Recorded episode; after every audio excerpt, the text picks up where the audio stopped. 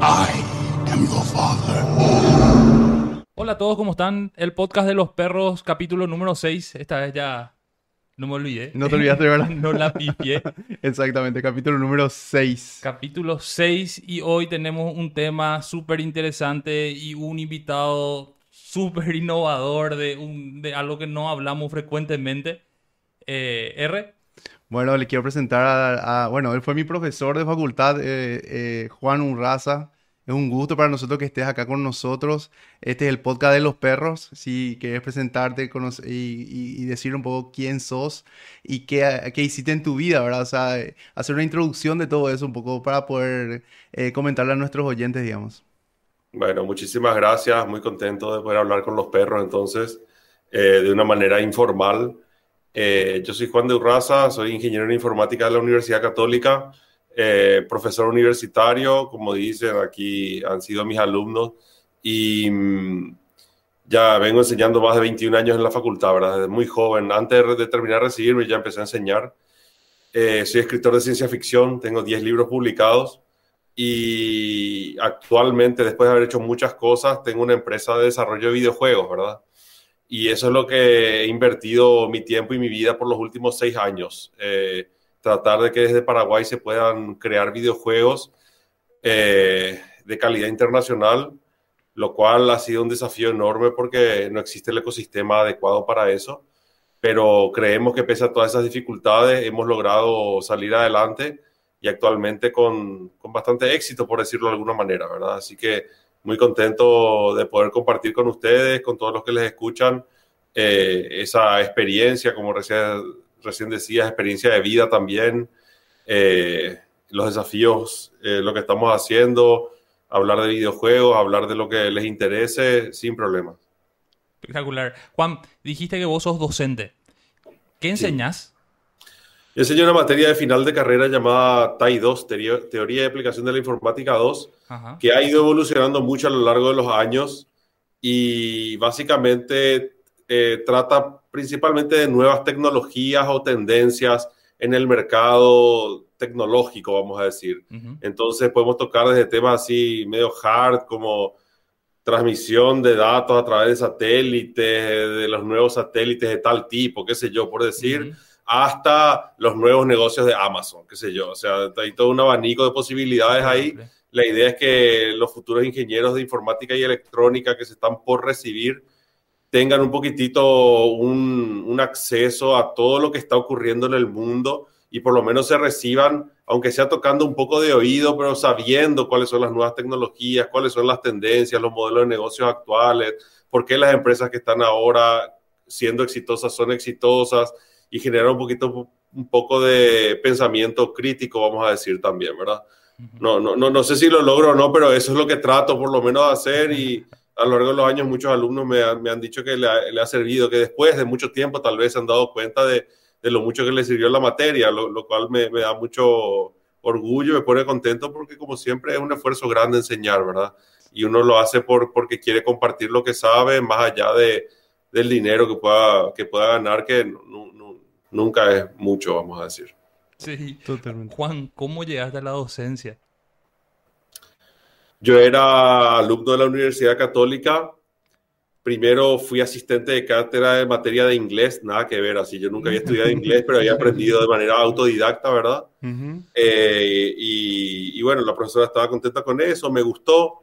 Y el profesor Bellasay, al que ustedes conocen, probablemente era profesor de TAI 2, pero él no es tecnólogo, ¿verdad? Eh, la materia era, estaba bien, era un poco aburrida para mi gusto y me pareció que, que había un problema con nuestra carrera, que era el que les estoy comentando, que no había un lugar donde vos veas lo que estaba pasando ahora. Toda nuestra carrera era muy teórica o práctica, pero era o programación o estructuras de datos o, todas claro. cosas muy, muy técnicas y, y- y- y yo, yo pude empezar a trabajar en, la, en, desarrollo desde el segundo año de facultad. Yo me tenía que pagar mi facultad, lamentablemente mi, mi mamá, que, que, que, que era la cabeza de familia en ese momento, no, no, no podía pagarme la facultad, me pagó el primer año y hasta ahí llegamos. Y yo tenía que trabajar, entonces yo empecé a trabajar y estudiar en una época que la informática, ingeniería informática en la católica era mañana y tarde, no, no era como ahora que es solo mañana o solo tarde, ¿verdad? Yo trabajaba mañana y tarde y trabajaba de noche, una consultora de un profesor también, de Sergio Aranda, eh, consultora para, para informática. Y muchos años trabajé y enfrenté la realidad de lo que es hacer proyectos con clientes, lidiar con nuevas tecnologías. Y yo me daba cuenta que la gente que se recibía, muchos compañeros míos, nunca trabajaron, se recibieron, tienen su título de ingeniero, pero nunca enfrentaron el mundo real, ¿verdad? Y, y, y, la verdad es que están como perdidos porque una cosa es toda la teoría y otra cosa es lidiar con los clientes y con, con las decisiones que uno tiene, que tomar, porque el ingeniero informático debería ser un gerente, ¿verdad? Normalmente ese es el rol que toma. Entonces me pareció que faltaba eso. Y bueno, eh, Bellasay dejó de enseñar TAI 2 y, yo pedí ser el profesor y yo dije que quería hacer unos cambios, a la facultad le gustó y eso fue, ¿verdad? Y, la materia, como digo, evolucionó mucho en los últimos años, no, tiene nada que ver casi con lo que fue al principio, se fue transformando de, a poco y yo me daba cuenta de las necesidades que había y por lo menos trataba de paliar eso. Y, ese es un poco el, el, motivo por el que empecé a enseñar y hasta ahora sigo, ahora todos los años siempre, mi esposa ahora me dice, siempre te quejas de que estás cansado, de que, de que enseñar te cansa y por qué seguir enseñando. Y, y yo le decía, y porque hay que compartir cosas que yo soy el único que parece que tiene las ganas de compartir, ¿verdad? Y que creo que van a servir. Y, es una, un poco de vocación de servicio. Creo que todos los docentes tienen esa vocación de servicio. Y es simpático porque yo normalmente las clases últimamente las doy en la oficina porque el horario en el que son, no, tengo tiempo de venir a mi casa a dar las clases, las doy en la, oficina y pasa mi esposa que trabaja conmigo y escucha y ese se queda, se siente y escucha.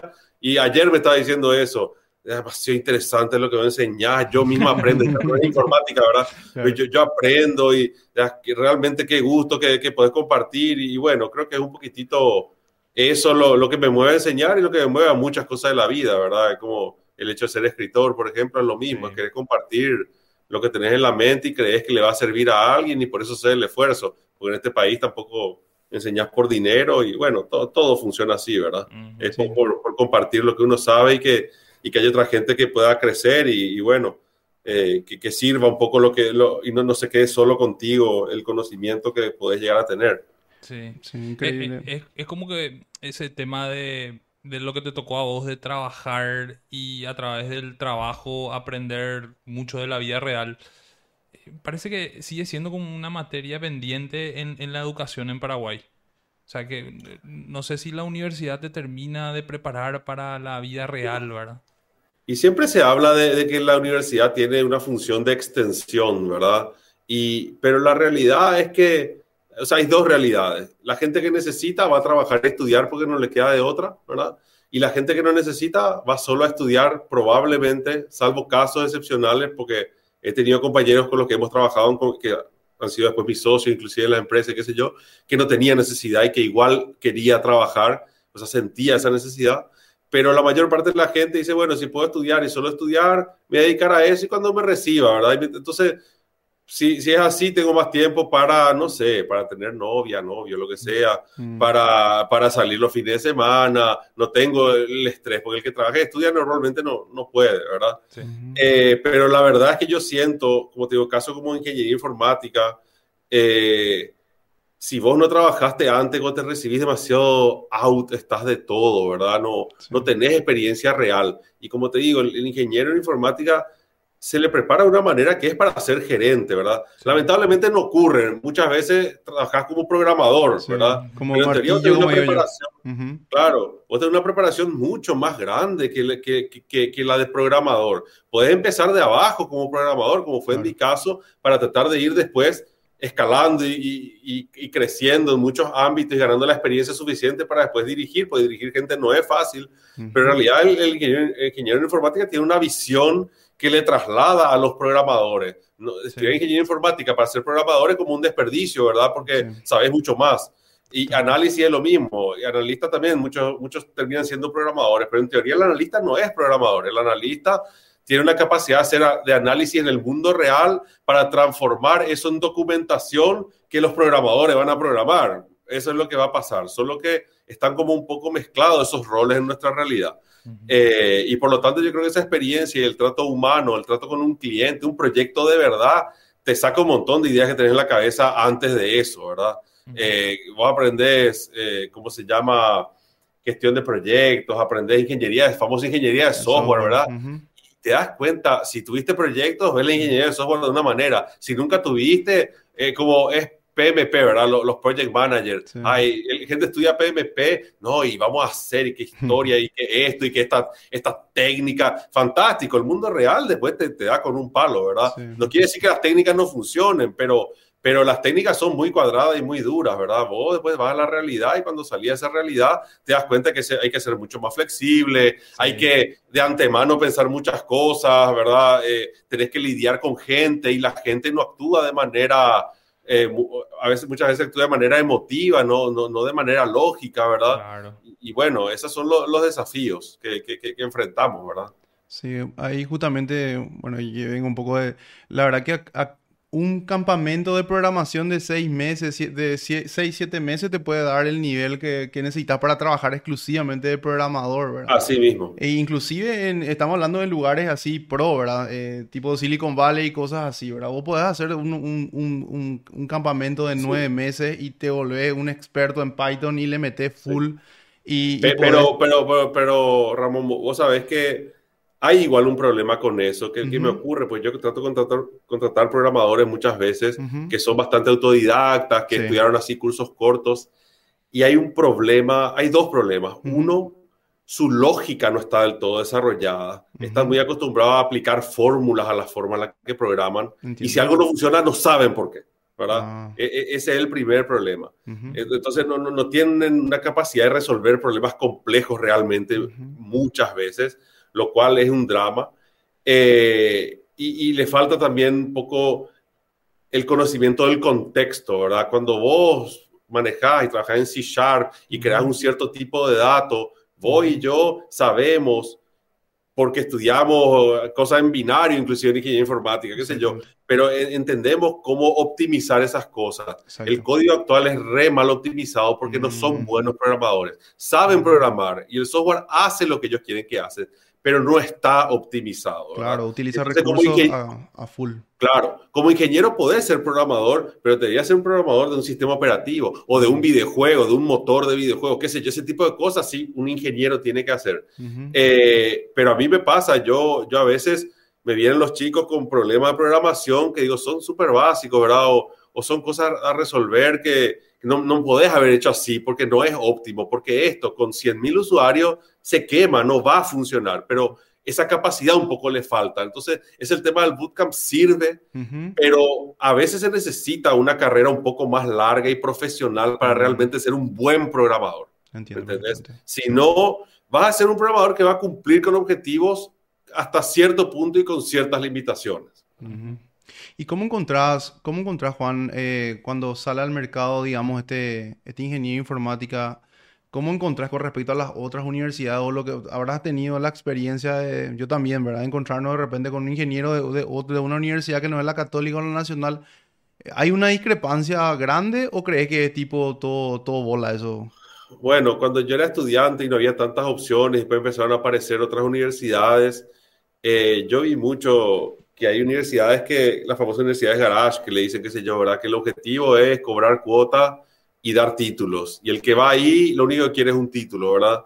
Y, y tal vez estoy un poco desconectado de esa realidad, no sé si sigue siendo así, eso es lo que yo percibía, me pasó, me pasó enseñar en otra universidad que no era la católica, dos semestres enseñé, después no aguanté más, porque primero el nivel de los alumnos era demasiado bajo, o sea, los alumnos que iban a ser en la universidad no tenía el mismo nivel que mis alumnos de la Universidad Católica, por así decir, ¿verdad? Eh, ya venían con un nivel mucho más bajo, ¿verdad?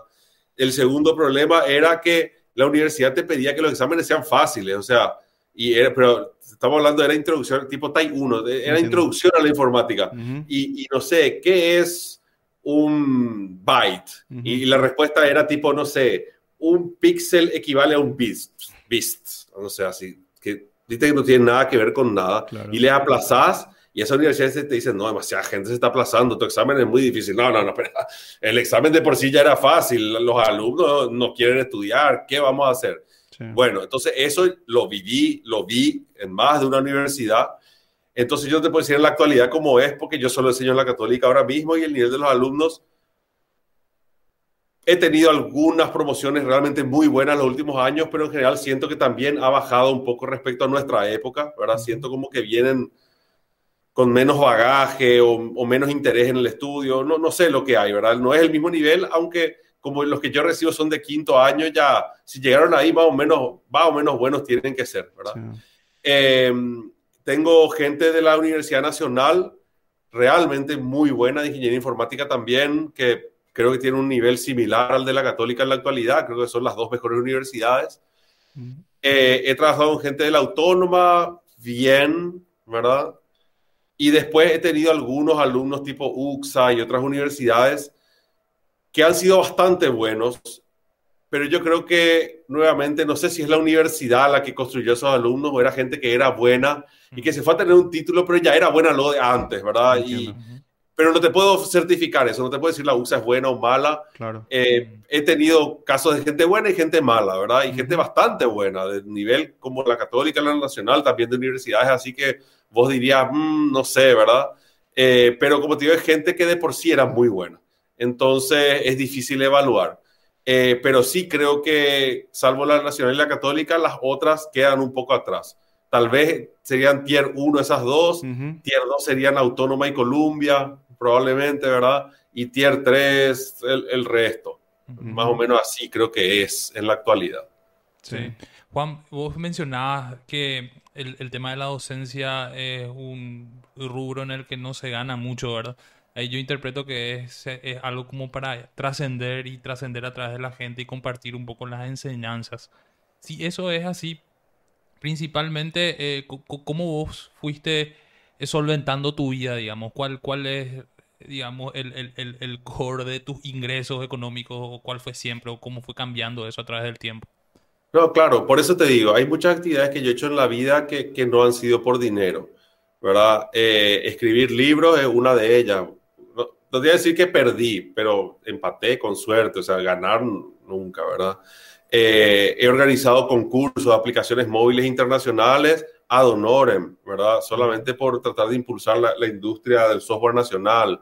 he hecho revistas, revistas digitales, escribiendo artículos gratis, o sea, muchas cosas he hecho porque siento que, por un lado, me hacen bien hacerla y por otro lado, siento que hay una necesidad de eso. Eh, y enseñar es lo mismo, no te digo que híjole, de hecho, yo tuve un momento en el cual me quedé sin trabajo y mi único ingreso era la facultad.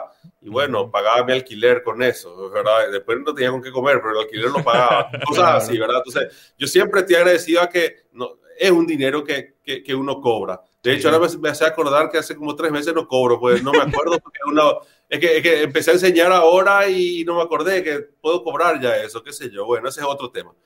Pero... Eh, bueno, a, lo que iba, a lo que iba era eso, ¿verdad? Em, uno enseñar, vos lo haces. Hay gente que profesionalmente enseña, o sea, profesores que tuvimos nosotros, tal vez le llegaron a ustedes también, tipo von Luque, o sea, que tenían 20 materias y me, saco el sombrero porque realmente yo enseño una y me canso, ¿verdad? Y eran buenos profesores y vivían de eso bien. O sea, no es que enseñar paga mal pero enseño una materia de cuatro horas a la semana, ¿verdad? Entonces, es poco lo que ganas en ese sentido comparativamente con un salario de cualquier otra cosa. Entonces, no lo haces por eso, lo haces como un adicional que, que, que es algo que vos querés hacer, querés compartir. Toda la vida yo siempre trabajé, trabajé en la consultora cuando era muy joven, después trabajé muchos años, fui gerente de tecnología, o sea, perdón, no, mucho, como 10 años tuve mi propia empresa, desarrollo de software, me cansé, ¿verdad? Es algo muy trabajoso, siempre hay problemas, nunca está contento el cliente, realmente me cansé. Sitios web, una época lo mismo, después dije, no, basta de eso, vendí esa empresa a otro exalumno de la universidad, de hecho, le vendí la empresa, él necesitaba una empresa con una cierta antigüedad. Ahí yo entré a trabajar, o sea, antes de eso en realidad ya entré a trabajar en la Fundación Paraguaya, por seis años trabajé haciendo proyectos sociales, llevamos, qué sé yo, Oportunet, un proyecto en el cual llevamos internet a 160 lugares rurales que no tenían internet hasta ese momento, ¿verdad? Y fueron su primera experiencia de internet con ese proyecto. Era un buen trabajo, yo era gerente de tecnología ahí, ¿verdad? Después salí de ahí para ir a personal, estuve también cinco o seis años en personal, totalmente otra cosa, sector privado, en vez de trabajar con la gente para, para, para llevar desarrollo sostenible, en este caso era trabajar para una empresa que me pagaba bien también, estuve muy contento, aprendí mucho, sobre todo mucho del ámbito corporativo. Y cuando salí de ahí, salí para fundar otra vez mi empresa, pero ya para el tema de los videojuegos, y es otro universo otra vez, ¿verdad? Entonces siempre tuve mis, y bueno, ya aparte de eso y, de ser profesor y qué sé yo, soy perito informático también. La experiencia informática es un rubro muy interesante eh, que depende de muchas cosas y no, no tenés todo el tiempo pericias, aunque hay gente que también se dedica casi todo el tiempo a eso y vive de eso, ¿verdad? Mm. Pero en mi caso yo hago pericias de vez en cuando para casos que me llaman y bueno, eso también eh, en, varios casos son cosas bien pagadas también, ¿verdad? Mm. Entonces eh, es algo que vale la pena hacer, por más de que a veces te quedas en vela sin dormir para terminar algunas pericias, pues tienen fecha de entrega muy apretada en algunos casos. Entonces, bueno, uno trabaja y el trabajo le permite en los tiempos libres, que no son demasiados, pero en los que tenés, hacer otras cosas, ¿verdad? Lo que no queda mucho tiempo para descansar. Pero, pero bueno, trato de balancear eso, balancear la familia, el trabajo y las diferentes actividades en algo de que, de que podamos hacer un poco de todo lo que uno quiere hacer y hacer deporte y mm. hacer ejercicio, que es importante. Hay que balancear la vida, ¿verdad? pero yo creo que no vale la pena solo trabajar y dormir si no va a hacer algo útil para los demás, ¿verdad? Por lo menos cuando nos vayamos, que alguien se acuerde de vos de una buena manera por, por, por, lo que fuiste o por lo que hiciste. Claro, totalmente. Eh, Juan, me impresiona la cantidad de cosas que hiciste. Eh, eh, uno entre esos temas que mencionabas, bueno, contaste que vos tuviste tu propia empresa, después vendiste tu empresa, después trabajaste, digamos, en, en una organización sin fines de lucro, ¿verdad? sí, una fundación. fundación paraguaya. Y después volviste al sector privado. ¿Cómo, cómo, es? ¿Cómo te sentiste en esa transición de vos ser el dueño de tu empresa a volver a trabajar para otra persona?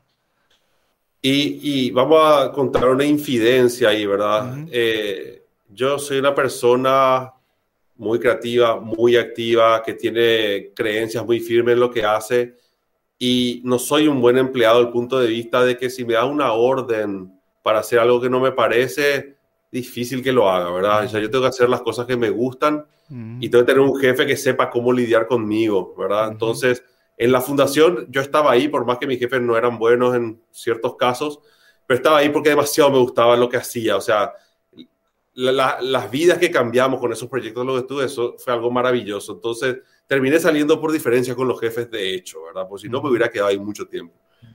Y en personal, mi jefe era básicamente mi mejor amigo, compañero de facultad de toda la carrera, hicimos la tesis juntos y me dijo, Juan, necesito ayuda. Eh, teníamos proyectos nuevos en personal de innovación específicamente.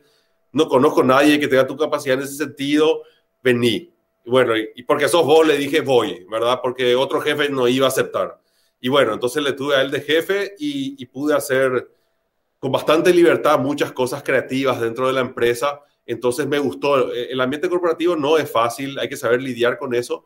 Pero bueno, yo estaba tipo una especie de burbuja otra vez dentro de eso, bastante protegido y que podía aplicar mucho mi creatividad. Entonces estuve bien ahí, hasta que de hecho el motivo por el que salí de personal es que mi jefe fue despedido y, y no me interesó quedarme ahí con jefes nuevos que, no sé, era, ya, ya no me gustó la onda y salí, ¿verdad?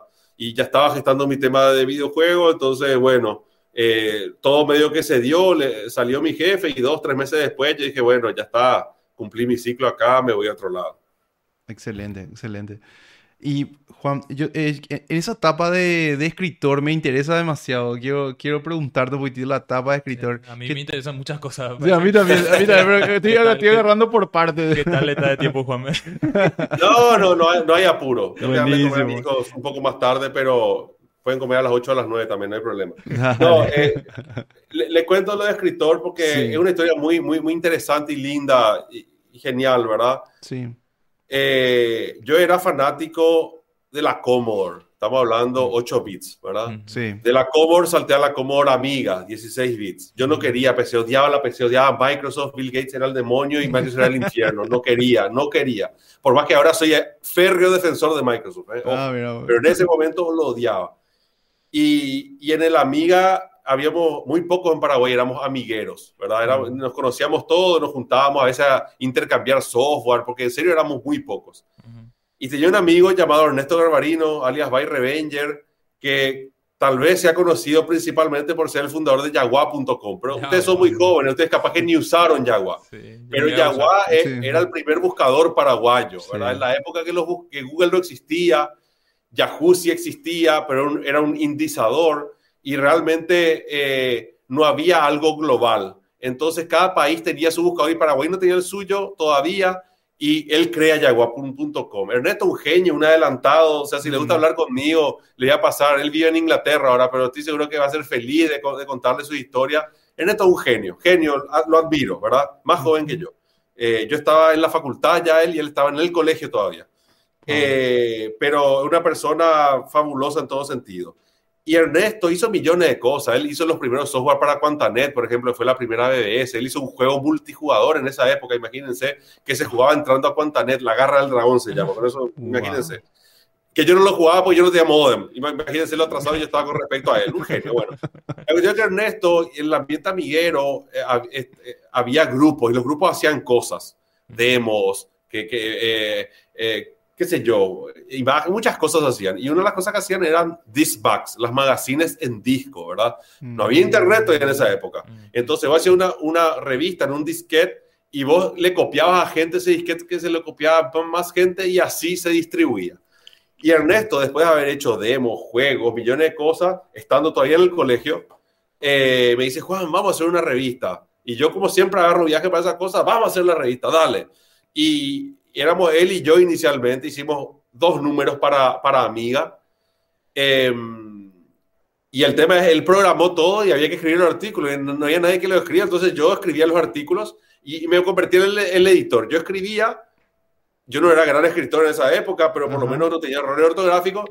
Y, además me, volví en el editor. O sea, los, los, artículos que algunas otras personas nos enviaban para la revista, yo los editaba. Editaba era corregir los errores ortográficos, gramaticales, ponerle colores a las letras, porque tenía todo un código que vos podías ponerle colores a las letras. Millones de cosas raras podías hacer con el texto, me hacía más lindo de leer en la computadora. Que en esa época era 320 por 200, acuérdense. No es como leer ahora en PDF. No, no, era incómodo de leer, ¿verdad? Entonces había que trabajar y sacamos Delta 1 y 2 en Amiga y nadie nos leía en Paraguay porque nadie tenía Amiga. La mandábamos a Europa y ahí se leía en otra revista donde la, escena de la Amiga era más grande. Entonces pues hicimos Delta 1, 2, 3 y 4 en PC, ¿verdad? Así básicamente fue. Y en PC sí venía, yo de acuerdo, venía gente tocaba el timbre de mi casa para que le copie el disquete, porque así funcionaba. yo le copiaba y esperaba un ratito, no sé si me quería saltar, qué sé yo, yo iba, copiaba, ya estaba, claro, y ella le copiaba a sus amigos y, bueno, tuvimos mucha prensa con Delta, fue, vamos a decir, exitoso en ese sentido. Y después salió otra revista se llamaba Gigatech Magazine, que, que, nos hacía burla a nosotros, era otro pendejo más joven que nosotros, otra vez que se burlaba, qué sé yo. Y en vez de pelearlo con ese pendejo, nos hicimos amigos. ¿Quién era ese? Cristian Chena, ¿verdad? Y Cristian ah. Chena, entonces, hacía una revista digital, nosotros hacíamos una revista digital, Ernesto empezó a, trabajar en el tema de Yaguay, ya se volvió un ejecutivo exitoso y como que dejó un poco eso de lado en ese momento. Eh, y Christian Chena y yo entonces eh, decimos, vamos a hacer pero algo mejor que esto, vamos a hacer una revista impresa, pero que venga con CD, no, no, que venga con DVD, no sé, así ya estábamos, era una locura. Y fundamos Hipermedia. Hipermedia fue una revista digital que tuvo cuatro números en papel y creo de dos. y bueno, ahí está, dos o tres números más en, en, en, en, digital, solamente en CD nomás ya era, ¿verdad? Sí. Eh, y fue el primer emprendimiento de Cristian como emprendedor, un emprendimiento importante, vamos a decir, después se volvió un empresario muy exitoso él, eh, y lo hicimos juntos y fundamos dos empresas con él. Una se llamaba Digital Media, que era para hacer cosas multimedia, que lamentablemente no fue muy exitosa, tuvimos problemas entre los socios y no anduvo. Y después la otra revista, que era la de Hipermedia, ¿verdad? Que era Hiper, se llamaba la empresa, que era para hacer la revista, en la cual yo estuve en los primeros cuatro números y después me separé de Cristian, él siguió con esos dos números más y después se dedicó a otros negocios. Y me gustó, yo escribí muchos artículos para esas revistas, tanto las digitales como las impresas, yo editaba el contenido del DVD, yo hice muchas cosas ahí. Eh, y, y además contando en paralelo, ¿verdad? Yo empecé a escribir una novela porque yo demasiado creía que el futuro de la tecnología era la realidad virtual, ¿verdad? Estamos hablando antes de la película Matrix, o sea, antes de eso. Wow. Y, y, quise hacer una especie de tesis de cómo sería el mundo virtual en el futuro. O sea, yo pensaba cómo iba a ser y veía que todo lo que yo leía, que el cine, que todo mostraba una concepción errónea de lo que iba a ser la realidad virtual en el futuro.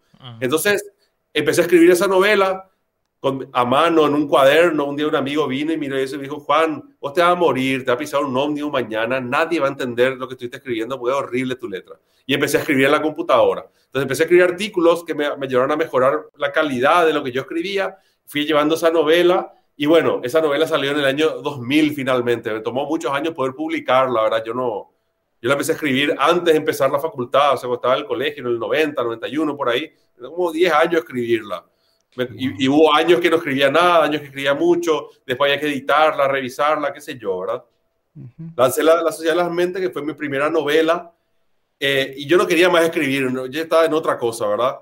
Pero la, la Sociedad de las Mentes demasiado gustó, ¿verdad? No, te digo que hubo un millón de lectores porque no pasó eso, habrá habido 500 lectores, no sé cuántos llegaron a leer la novela, pero, pero hubo casos así, qué sé yo, Benjamín Barán, por ejemplo, profesor de la Católica, ¿verdad? Gran profesor, genio él me dijo que tanto le gustó la novela que un día, él es tan ocupado, un día se encerró en el baño, dijo, me siento mal. Se encerró en el baño y llevó el libro para poder terminarlo, porque vacío quería terminarlo, ¿verdad? Y en el baño lo terminó y me lo, me lo confesó después, así un día que nos encontramos en un pasillo en la facultad.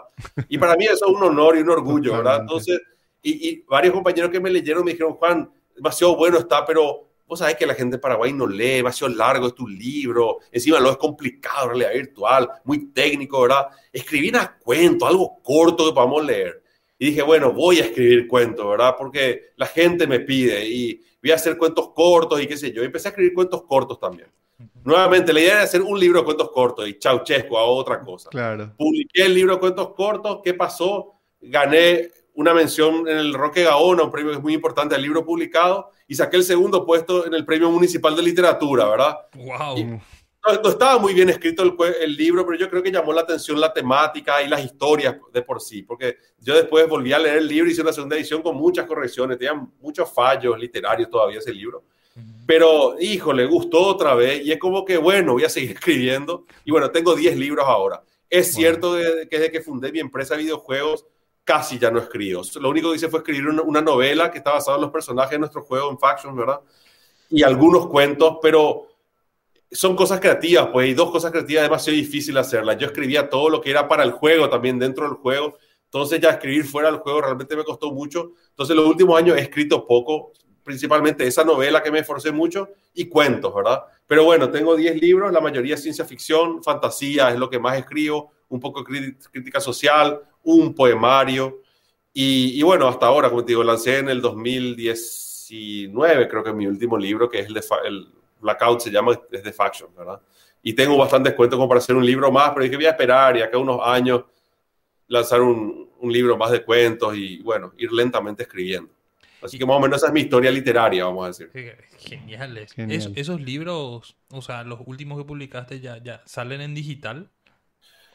Todos mis libros están en Amazon en digital y hay unos cuantos que los he puesto, vamos a decir, tipo en dominio público, por decirlo de alguna manera, en Wattpad que se pueden leer gratis, ¿verdad?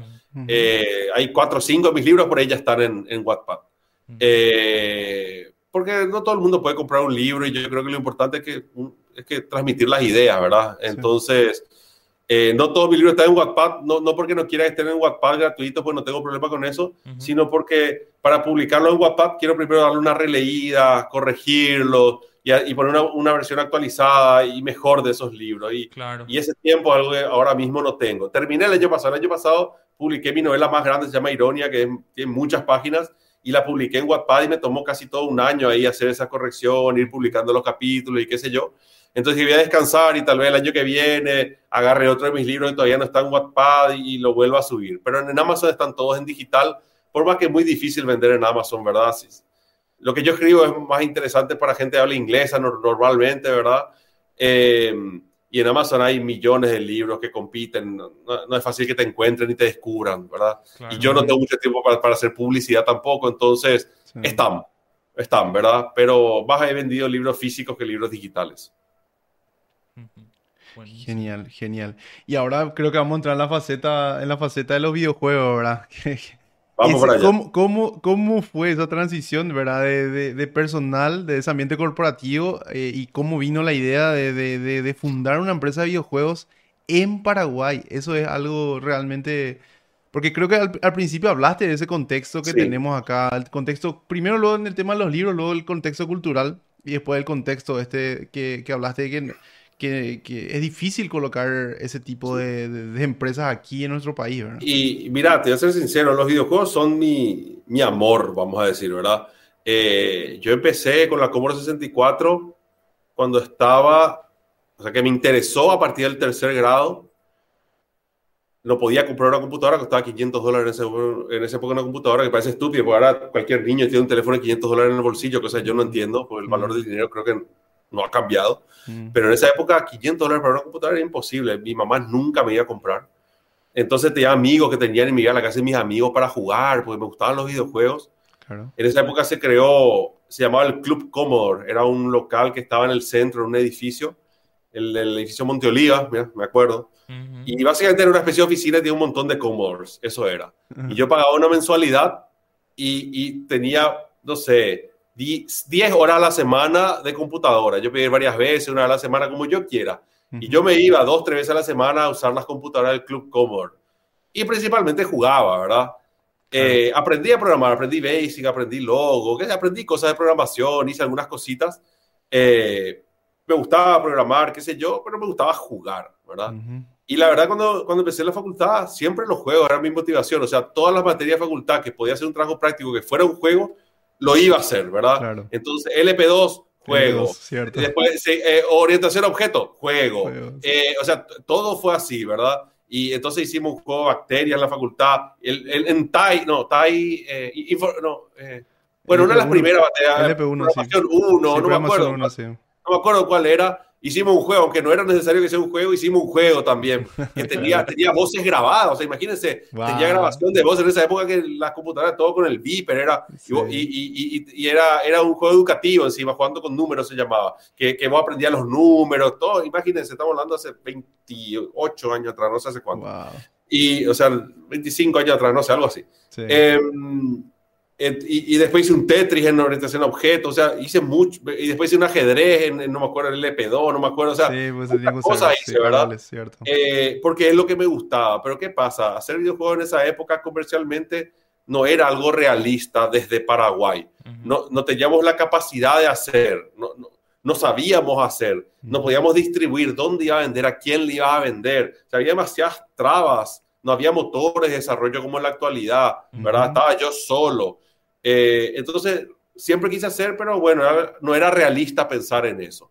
Pero en los últimos años eso cambió. Aparecieron los motores para desarrollar Unity, Unreal, Godot, que hay muchos motores gratuitos ¿verdad? Para, para, desarrollar que te ahorran años de trabajo. Eso primero. Aparecieron las tiendas, Steam en PC, mm. la, el Play Store y el App Store en los, en los celulares, que te permiten desde tu casa apretar un botón distribuir a todo el mundo sin ni un esfuerzo sin copiar CDs que cuestan millones de dólares, ¿verdad? El motivo por el que, por el que Atari quebró fue porque hizo 5 millones de copias de, de ET, fue un fracaso. Invirtieron 20 millones de dólares en ese juego, no recuperaron nada y quebraron. Básica, hay otros motivos, pero básicamente en gran medida fue uno de, de los que de, las causas que llevó a esa catástrofe, ¿verdad? Entonces, eh, eh, sin inversión, ahora podés hacer en tu tiempo libre eh, hay, hay artistas, antes no había artistas, ¿verdad? ahora hay artistas que le interesa eso, que pueden sumarse a lo que vos haces, qué sé yo. Entonces, fue, la industria del videojuego fue llegando a un punto en el cual uno dice, ya puedo. Ahora, ¿cuál es el problema? Yo para esa altura ya tenía hijos, ya tenía obligaciones. Ah, no puedo sentarme a hacer juego y de qué vive mi gente. Entonces era una decisión difícil que siempre quería. Y en personal estuve mucho en lo que es innovación y vi muchas cosas de la realidad del consumo, cómo la gente consume el celular y qué sé yo. Y en ese momento yo tuve una idea, bueno, los juegos celulares van a ser el futuro. Estamos hablando cuando los celulares todavía ni siquiera eran, eran smart prácticamente, ¿verdad? Los Nokia, qué sé yo. Y dije, y aparecieron los primeros, los iPhone, los primeros. Le dije, bueno, el celular es el futuro, es una computadora. La gente va a querer jugar acá. Ya, ya, ya había juego en realidad, no que yo fui el adelantado que se me ocurrió que haya jugado en el celular y nunca a nadie se le ocurrió. No, no. De hecho, la Viborita ya la Viborita existía en el, en el, en el... Cinco años atrás, ¿verdad? Entonces, no, no estoy hablando de eso, pero estoy hablando, dije, el celular va a permitir nuevas experiencias que antes nunca pudiste tener, porque tiene un montón de cosas que ninguna computadora tiene, ¿verdad? Primero el touch, que bueno, si bien hay computadoras touch, no es normal todavía.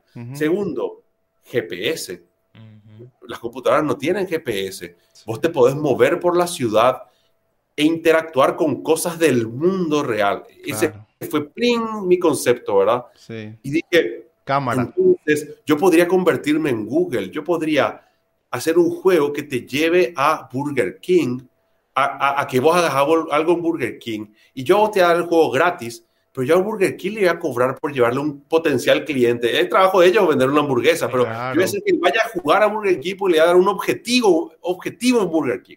Esa fue mi idea, ¿verdad? Sí. Eh, no existía Ingress, Pokémon Go, no existía nada de, eso en ese momento, ¿verdad?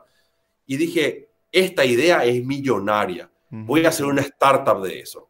Yo no, hice un estudio de videojuegos, hice una startup de vender el concepto de juegos geolocalizados para hacer marketing. Esa era mi idea. Interesantísimo me tomó cinco años conseguir inversión, ¿verdad? Pues en, nuestro país no hay inversores tecnológicos, es súper difícil. De hecho, viajé, me ofrecía gente de afuera, de Silicon Valley, súper difícil me fue, ¿verdad? Porque de Silicon Valley invertir en Paraguay es re difícil y porque en Paraguay los que pudieran invertir, que son los que invierten en vacas, los que invierten en supermercados, los que invierten en shoppings, no sé, no entienden este negocio. Entonces convencerles es imposible.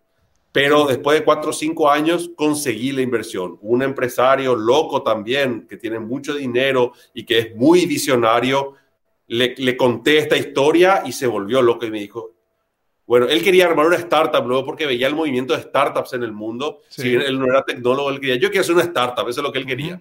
Y le entrevistó, creo que como a 100 startups paraguayas del momento, ¿verdad? Ni una le convenció, cada una por diferentes motivos, por falta de visión, por incapacidad probablemente productiva, por, por ideas que, que, que son demasiado regionales, por, porque no tienen, ni saben cómo van a producir dinero. Famoso en esa época la startup era así, no, yo voy a hacer esto y voy a tener 10 millones de descargas. Hmm. ¿De dónde? ¿De dónde? ¿Por qué, de 10 millones de descargas? Y además las descargas no te dan plata. ¿Cómo hace que esas descargas se conviertan en dinero? No, no, vamos a tener la descarga, tipo, y después vamos a ver. Claro, ¿verdad? Bueno, y de, las 100 que entrevistó, fuimos los únicos que le parecimos potables. Pero ¿qué pasa? Éramos los únicos serios, lo único que sabíamos lo que estábamos diciendo. Mi primera planilla que le mostré para hacer el faction, ¿verdad? Eh, fue una planilla que eran 320 mil dólares de inversión. Así era la, planilla.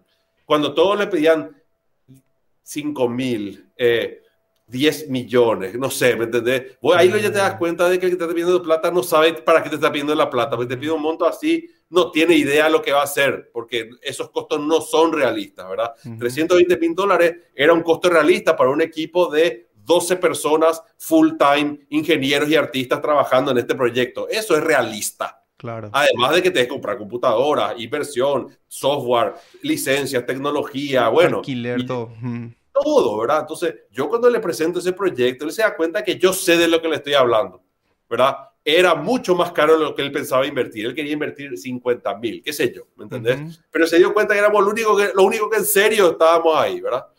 Un año nos tomó, o sea, cuatro años me tomó interesar al inversor, un año me tomó convencerle de todos modos, porque él quería, pero difícil fue la, negociación, ¿verdad? Y el último día de negociación, y esas son las cosas que tienen los emprendedores que están casados con lo suyo, Gabriel y yo, que somos los socios, los dos teníamos buenos trabajos, yo todavía estaba en personal y él todavía estaba en en la cooperativa San Cristóbal, si no me equivoco. Era CTO de la cooperativa San Cristóbal, ¿verdad? Un cargo alto, bien pagado también tenía. Nos fuimos, nos reunimos y, y, era tipo, sí quiero, pero, pero no, no, ¿cuándo? O sea, ya, ¿cuándo va a ser esto, verdad? Entonces ahí le dijimos a, a Víctor Varela, que fue nuestro inversor, es el dueño del grupo Profarco, que son eh, empresarios muy grandes, que tienen representan marcas tipo Kellogg's, eh, Babalu, no sé, cosas así, ¿verdad? Invicta, cosas así, o sea, marcas muy importantes, ¿verdad? Eh, Pedigree, qué sé yo. Estuve en una reunión ahí, él y, y, sus socios de otras empresas y qué sé yo, convenciéndole para que nos invierta. Y, y, ya veía que como que todo estaba bien, pero faltaba ese último empujón. Y le dije, mira, Víctor, vamos a hacer lo siguiente. Estábamos ponerle a principios de abril, Gabriel y yo vamos a renunciar a nuestro trabajo y vamos a venir acá a hacer esto. Dejamos todo.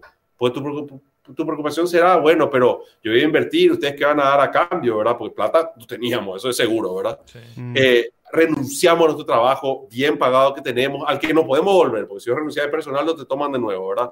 Eh, entonces, al que no podemos volver, quemamos las naves, venimos a esto. Vos poner el dinero, nosotros ponemos todo, porque nuestra vida se va a ir acá. Sí. Y clic, hizo ahí, ¿verdad? Y ahí Claro. se cerró el trato. Y ahí, a principios de junio, le dije, Víctor, ya presenté mi carta de renuncia. En julio empezamos, ¿verdad? Y tipo, ellos como todavía no estaban del todo mentalizados, primero de julio golpeamos las puertas. Yo y cinco personas más que hasta ese momento ya he logrado convencer, porque no era fácil convencerle, che, voy a hacer un estudio de videojuegos Sí. y quiero hacer esto y vamos a empezar. Y parece una locura, o sea, un invento de un loco, ¿verdad? Entiendo. Entonces logré convencer a uno que era exalumno mío, ¿verdad? Que tipo me creyó, a mi socio que estaba convencido, a un artista y a dos programadores más. Y, y- y ellos convencidos se vinieron y tomaron riesgos también, dejaron todo lo que estaban haciendo y vinieron. Entramos a la oficina de Profarco, que, que es su empresa, porque ahí empezamos a trabajar originalmente. No teníamos computadora, no- nada, no- ni, contrato firmado, nada no teníamos. Y fuimos, nos sentamos en una sala de reuniones y empezamos a escribir qué íbamos a hacer. Y bueno, cuando los inversores vieron que estábamos ahí sentados, tipo, ya no había vuelta atrás, ¿verdad? Así que pusieron un administrador, un contador ahí, empezaron a pagar salario, vamos a decir, y Wow. fuimos para adelante, ¿verdad? Increíble, sí. Y, y bueno, estuvimos cuatro años, cuatro años dentro del paraguas de Profarco, dentro de sus oficinas, vamos a decir, eh, y se invirtió más de un millón de dólares en ese proyecto. O sea, fue un pro- se invirtió mucho más de lo que se esperaba, pero los inversores invirtieron porque se dieron cuenta de lo que estábamos haciendo realmente era algo único. Siempre que empe- empezaba alguna duda del proyecto, Claro. Ganábamos un premio internacional. Google nos invitaba a ser acelerados en sus oficinas en Singapur, ni siquiera en Singapur, va- vamos a decir, y nos pagaban todo y nos íbamos un mes a vivir a Singapur porque Google nos pagaba porque demasiado le gustaba lo que estamos haciendo, ¿verdad? Eh, en Finlandia vivimos tres meses, fuimos acelerados por una aceleradora finlandesa del gobierno. Eh, ganamos premios internacionales, como te digo. O sea, siempre pasaba algo que demostraba que realmente, pese a todas las dificultades, porque después le puedo contar todas las dificultades, pero millones que tuvimos, Claro. finalmente la empresa creció, creció, creció, ¿verdad? Eh, y, y- y si bien realmente ese billón de dólares que se invirtió se perdió, porque ese, ese dinero no se recuperó, formó un capital humano que ahora, años, seis años después, sí ya llegó al punto de equilibrio. De hecho, el, el año pasado ya llegamos al punto de equilibrio, ya, ya somos sustentables y este año ya, ya empezamos a tener ganancias, ¿verdad? Ujú. Eh, costó muchísimo, pero bueno, no si llegaron a ver hoy las- las- las- los posteos que hicimos en redes sociales. Hoy, por ejemplo, tuvimos una visita en nuestras oficinas, o sea, que vinieron a nuestras oficinas. El ministro de Industria y Comercio, Castiglioni, eh, el ministro de CONACID, eh, Felipo, la directora de, de Rediex, que es del Ministerio de Industria y Comercio, el embajador de Inglaterra y el embajador de Japón. Además de una comitiva más grande. Vamos a decir, esos son los cinco top que hoy estuvieron en nuestras oficinas, ¿verdad? Que quisieron venir a conocer qué es lo que es posible Antec, ¿verdad? Claro. El MIC, porque el MIC invirtió en nosotros en un pe- proyecto pequeño que Rediex nos apoyó y nos, permi- nos dio unos fondos que nos permitió em, terminar una primera fase de un juego que estábamos en proceso, ¿verdad? Y con ACID porque son los que van a permitir que, que ese proyecto continúe y, y no se quede en un cajón, ¿verdad? Porque nosotros todavía no tenemos los fondos para poder, son equipos de muchas personas, ¿verdad? Ujú. Entonces no tenemos todavía los fondos para eso.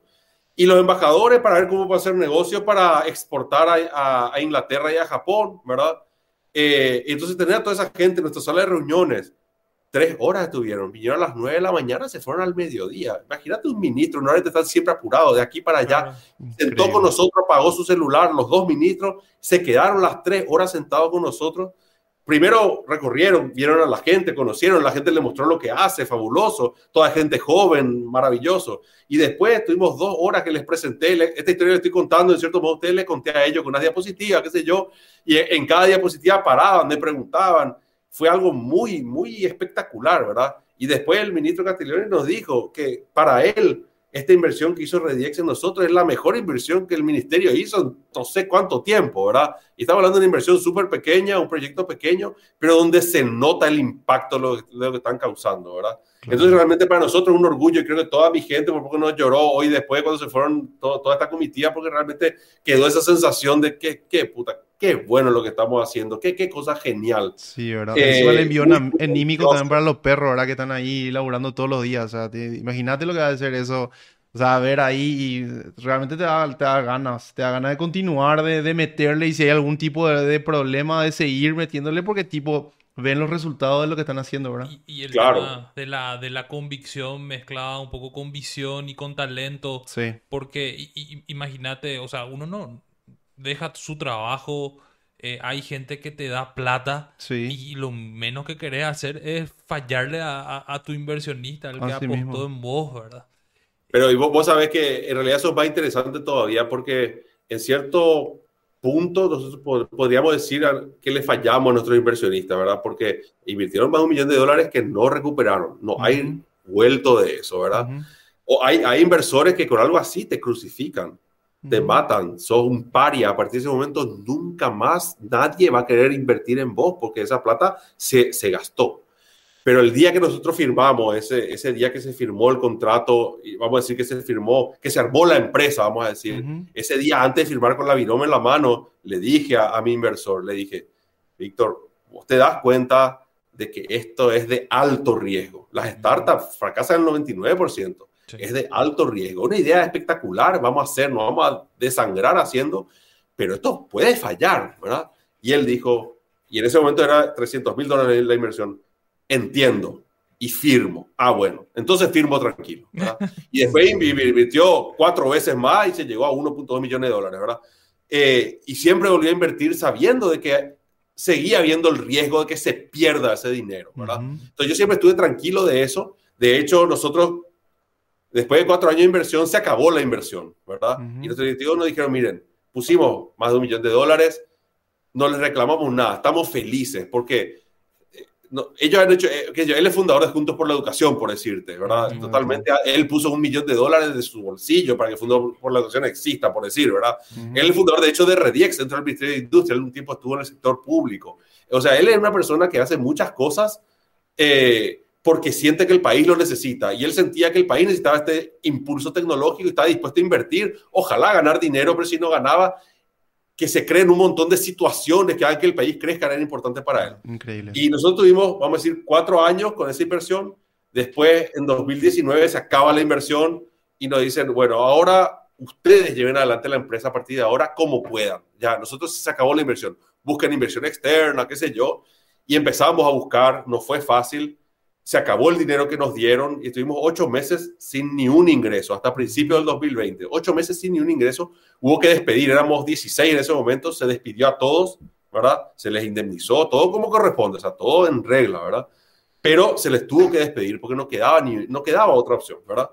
Y nos quedamos entre tres en la oficina. Gabriel, mi socio, yo, que bueno, queríamos ir impulsando esto, y uno de nuestros empleados, que él dijo, Juan, cuando le dije, no te puedo más pagar, o sea, ¿qué voy a hacer? Se le indemnizó, ¿verdad? Y dijo, no, yo con la indemnización y un terreno estoy vendiendo, yo puedo vivir un tiempo tranquilo. Y yo me, yo me venía a laburar todos los días a la oficina, aunque, aunque no pase nada, hasta que algo salga. Gracias, será. Ocho meses, ocho meses trabajó, trabajó sin salario, ¿verdad? Eh, después, cuando, cuando hubo dinero, se le duplicó el salario el primer mes. Estamos de acuerdo, ¿verdad? O sea, Sí. yo soy la persona que agradece y soy agradecido y, y- y al que se merece va a tener lo, lo que se merezca, ¿verdad? Claro. Entonces, eh, ocho meses sin laburo, que siempre había algo, siempre parecía un inversor que iba a salir, siempre parecía un contrato que iba a salir, siempre, pero todo es lento, ¿verdad?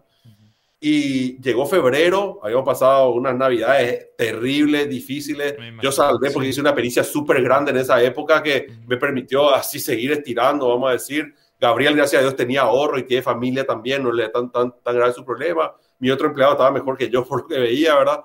Entonces, eh, peleando, peleando, pero bueno, en febrero era ya, esto ya es el acabose. Hablamos Sí. con Gabriel y dijimos, bueno, fin de febrero, no pasa nada, vamos a buscar, me, me voy a ir a ti o no sé, a algún lugar donde alguien de nuestro perfil sea aceptado. Pues no es fácil contratar gente de nuestro perfil tampoco, ahora somos gente cara, tiene que ser un lugar que realmente hagamos una diferencia. Em, y bueno, en febrero seguía esa negociación de un contrato con Estados Unidos que estaba que sí, que no, que siempre nos decían que sí, pero desde, no sé, noviembre nos decían que sí, pero nunca pasaba nada, ¿verdad? Ujú. Y, y ya estábamos en las últimas, estábamos vendiendo piezas de computadora para pagar las- los gastos, sí, ya estábamos en las últimas, ¿verdad? 28 de febrero, clean, sin preaviso, mandan el contrato para firmar los Estados Unidos. Pero así, llegó un contrato, hola, firmen esto. De la nada. Wow. Nada, ¿verdad?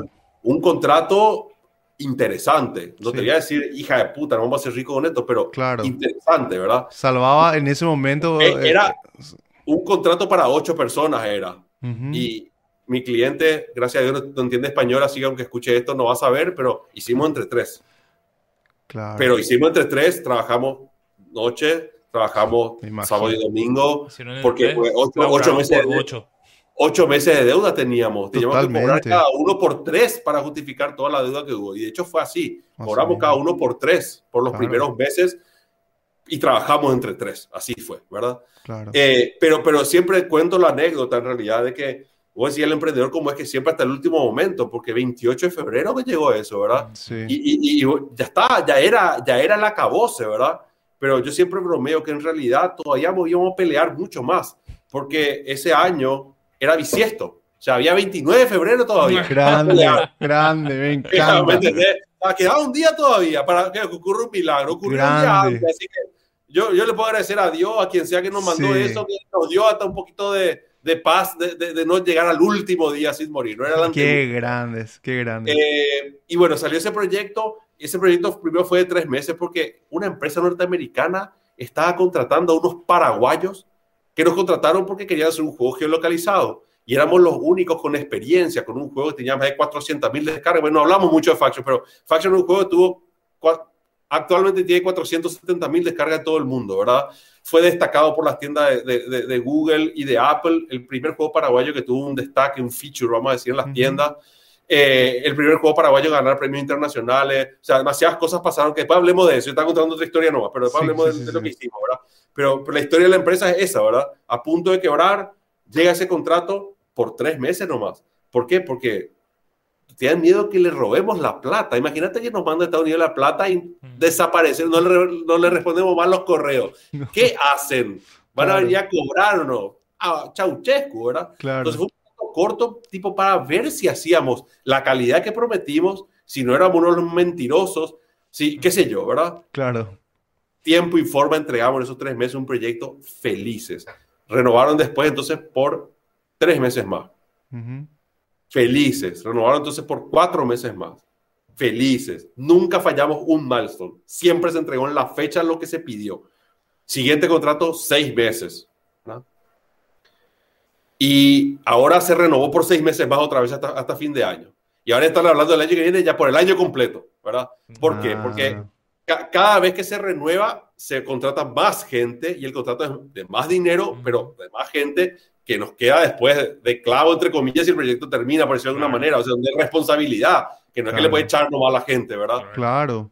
Y, sobre todo que le entrenaste, o sea, hay un montón de cosas que no puedes perder, esa gente no le puedes perder.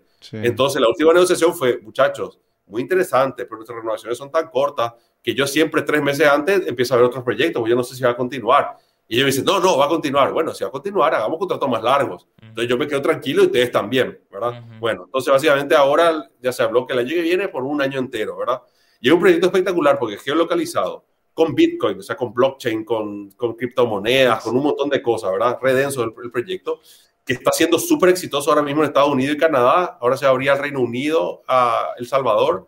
Y bueno, después seguirá creciendo el resto del mundo, ¿verdad? Pero está siendo súper exitoso ese proyecto.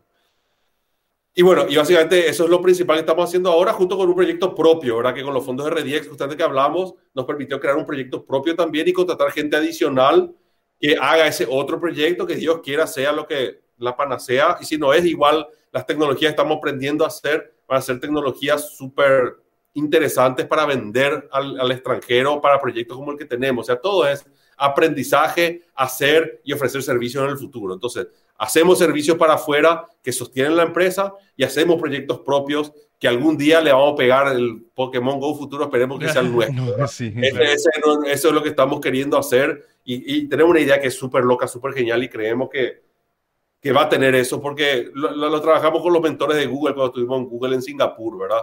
Y realmente creemos de que ellos mismos creyeron y por eso estamos haciendo lo que estamos haciendo, claro. con la ayuda de ellos, de que lo que estamos haciendo va a ser fantástico.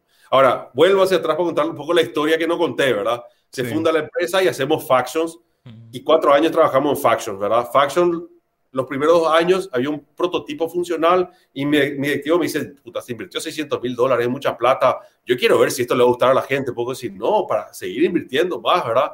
Y bueno, decidimos lanzar, lo cual fue un acierto y un error al mismo tiempo.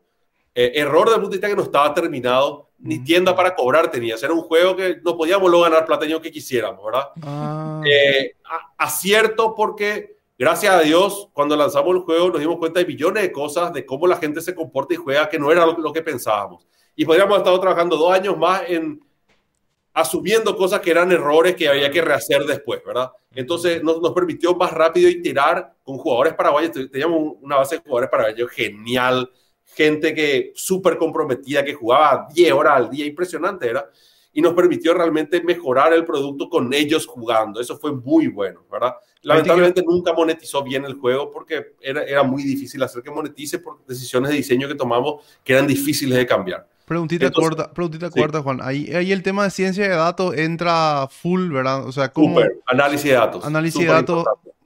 Importantísimo en esa parte, ¿verdad? no hay gente que sepa hacer eso en nuestro país, menos para videojuegos. Mm. Así te, lo digo ya, ¿verdad? Pero primero, primero, se mete, primero, primero se mete la ciencia de datos antes de hacer el juego o al revés.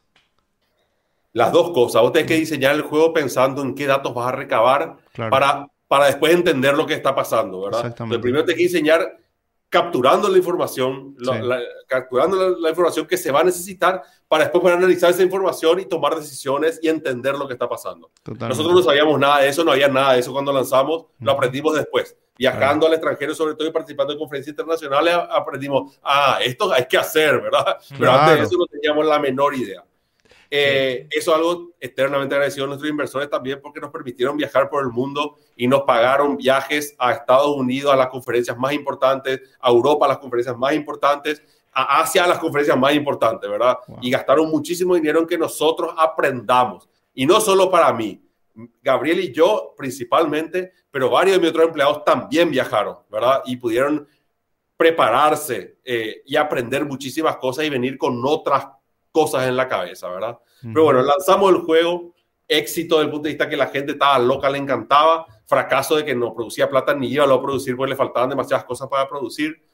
Eh, ahí es que viajamos, como le digo, fuimos acelerados en Finlandia, vivimos tres meses en Finlandia con el frío, no fue joda, ¿eh? encerrado, departamento a aceleradora, aceleradora a departamento, así fue, ¿verdad? Eh, yendo a conferencias internacionales, haciendo pitch de nuestro juego para conseguir inversores y dos años más después con el juego ya lanzado para tratar de monetizar, que, que nunca lo, logramos del todo, ¿verdad? Eh, entre medio, enfrentando cosas que ustedes no se van, tal vez ni se van a imaginar que podían pasar. Como dijimos, éramos la punta de lanza, nadie nunca había hecho lo que hacíamos nosotros. Todo, todo era nuevo y todos nosotros, no había nadie que nos enseñe. Porque de hecho, de juegos geolocalizados no, no hay nadie que sepa. Pokémon Go se lanzó después de que nuestro proyecto empezó. Nosotros ya teníamos un año y medio por ahí desarrollado nuestro juego cuando se lanzó Pokémon Go. Y por eso se lanzó el juego. Ni, ni me dijeron, nos ganaron de mano, ¿verdad? Pero la verdad es que Pokémon Go no fue algo malo, fue algo bueno. Porque gracias a Pokémon Go mucha gente descubrió que se podía salir a jugar juegos geolocalizados. Antes de eso le decía a alguien, estoy haciendo un juego geolocalizado y todos los comentarios eran, te van a saltar por la calle. Nadie quiere salir de su calle. la gente quiere jugar en su sillón. La gente no quiere pantalla grande. ¿Por qué va a jugar en su celular? Todo ese tipo de comentarios hacían. Salió Pokémon Go y todos los que le, le, hicimos el pitch y no invirtieron en nosotros, ah, había sido que tenías razón, ¿verdad? muy bueno. Entonces se lanza Pokémon Go, se lanza nuestro juego. Eh, somos acelerados primero en Finlandia, ¿verdad?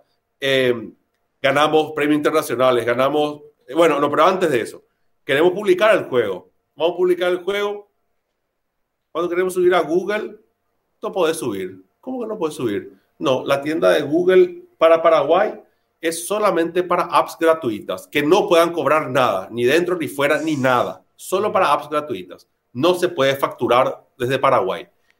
Hija, se nos cayó el alma al suelo. Empezamos a contactar a la gente de Google y básicamente no había solución. Bueno, pero decimos, bueno, pero algún día Paraguay podrá, porque hay otros países que pueden, ¿verdad? Eh, y sí, eh, pero, pero nosotros no sabemos cuándo, no podemos decir cuándo. Podía ser hoy, mañana, nunca. Así podía ser, ¿verdad? Okay. ¿Qué tuvimos que hacer? Crear, quisimos crear una empresa en Panamá. Un quilombo, gasto, mm. abogado, un desastre. Y justo después saltó el tema de los Panamá Papers, un quilombo.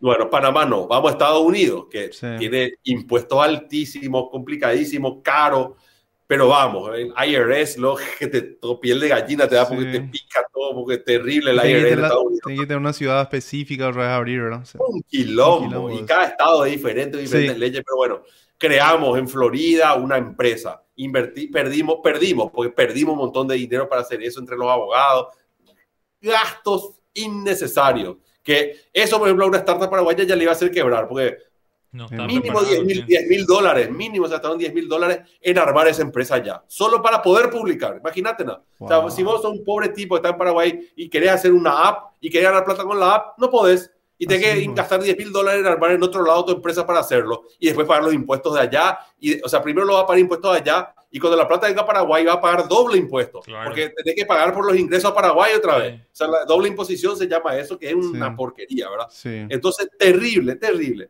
hicimos eso, publicamos Faction. Se vuelve un éxito viral, entre comillas, en Latinoamérica, sobre todo al principio, ¿verdad? En ese momento era solo Latinoamérica. No, no, teníamos lanzado todavía en el mundo entero. De hecho, era solo Paraguay, pero ¿qué pasa? Viene Google y Google quiere publicar, o sea, Google hace un concurso de juegos latinoamericanos, ¿verdad? Eh, y queríamos participar en ese concurso, pero eran juegos que por lo menos esté disponible en toda Latinoamérica. Así que tuvimos que abrir el juego a Latinoamérica, desde Estados Unidos. Bueno, ganamos, Gerard. fuimos seleccionados uno de los mejores 15 juegos latinoamericanos lanzados en el año 2017, por ahí en ese momento.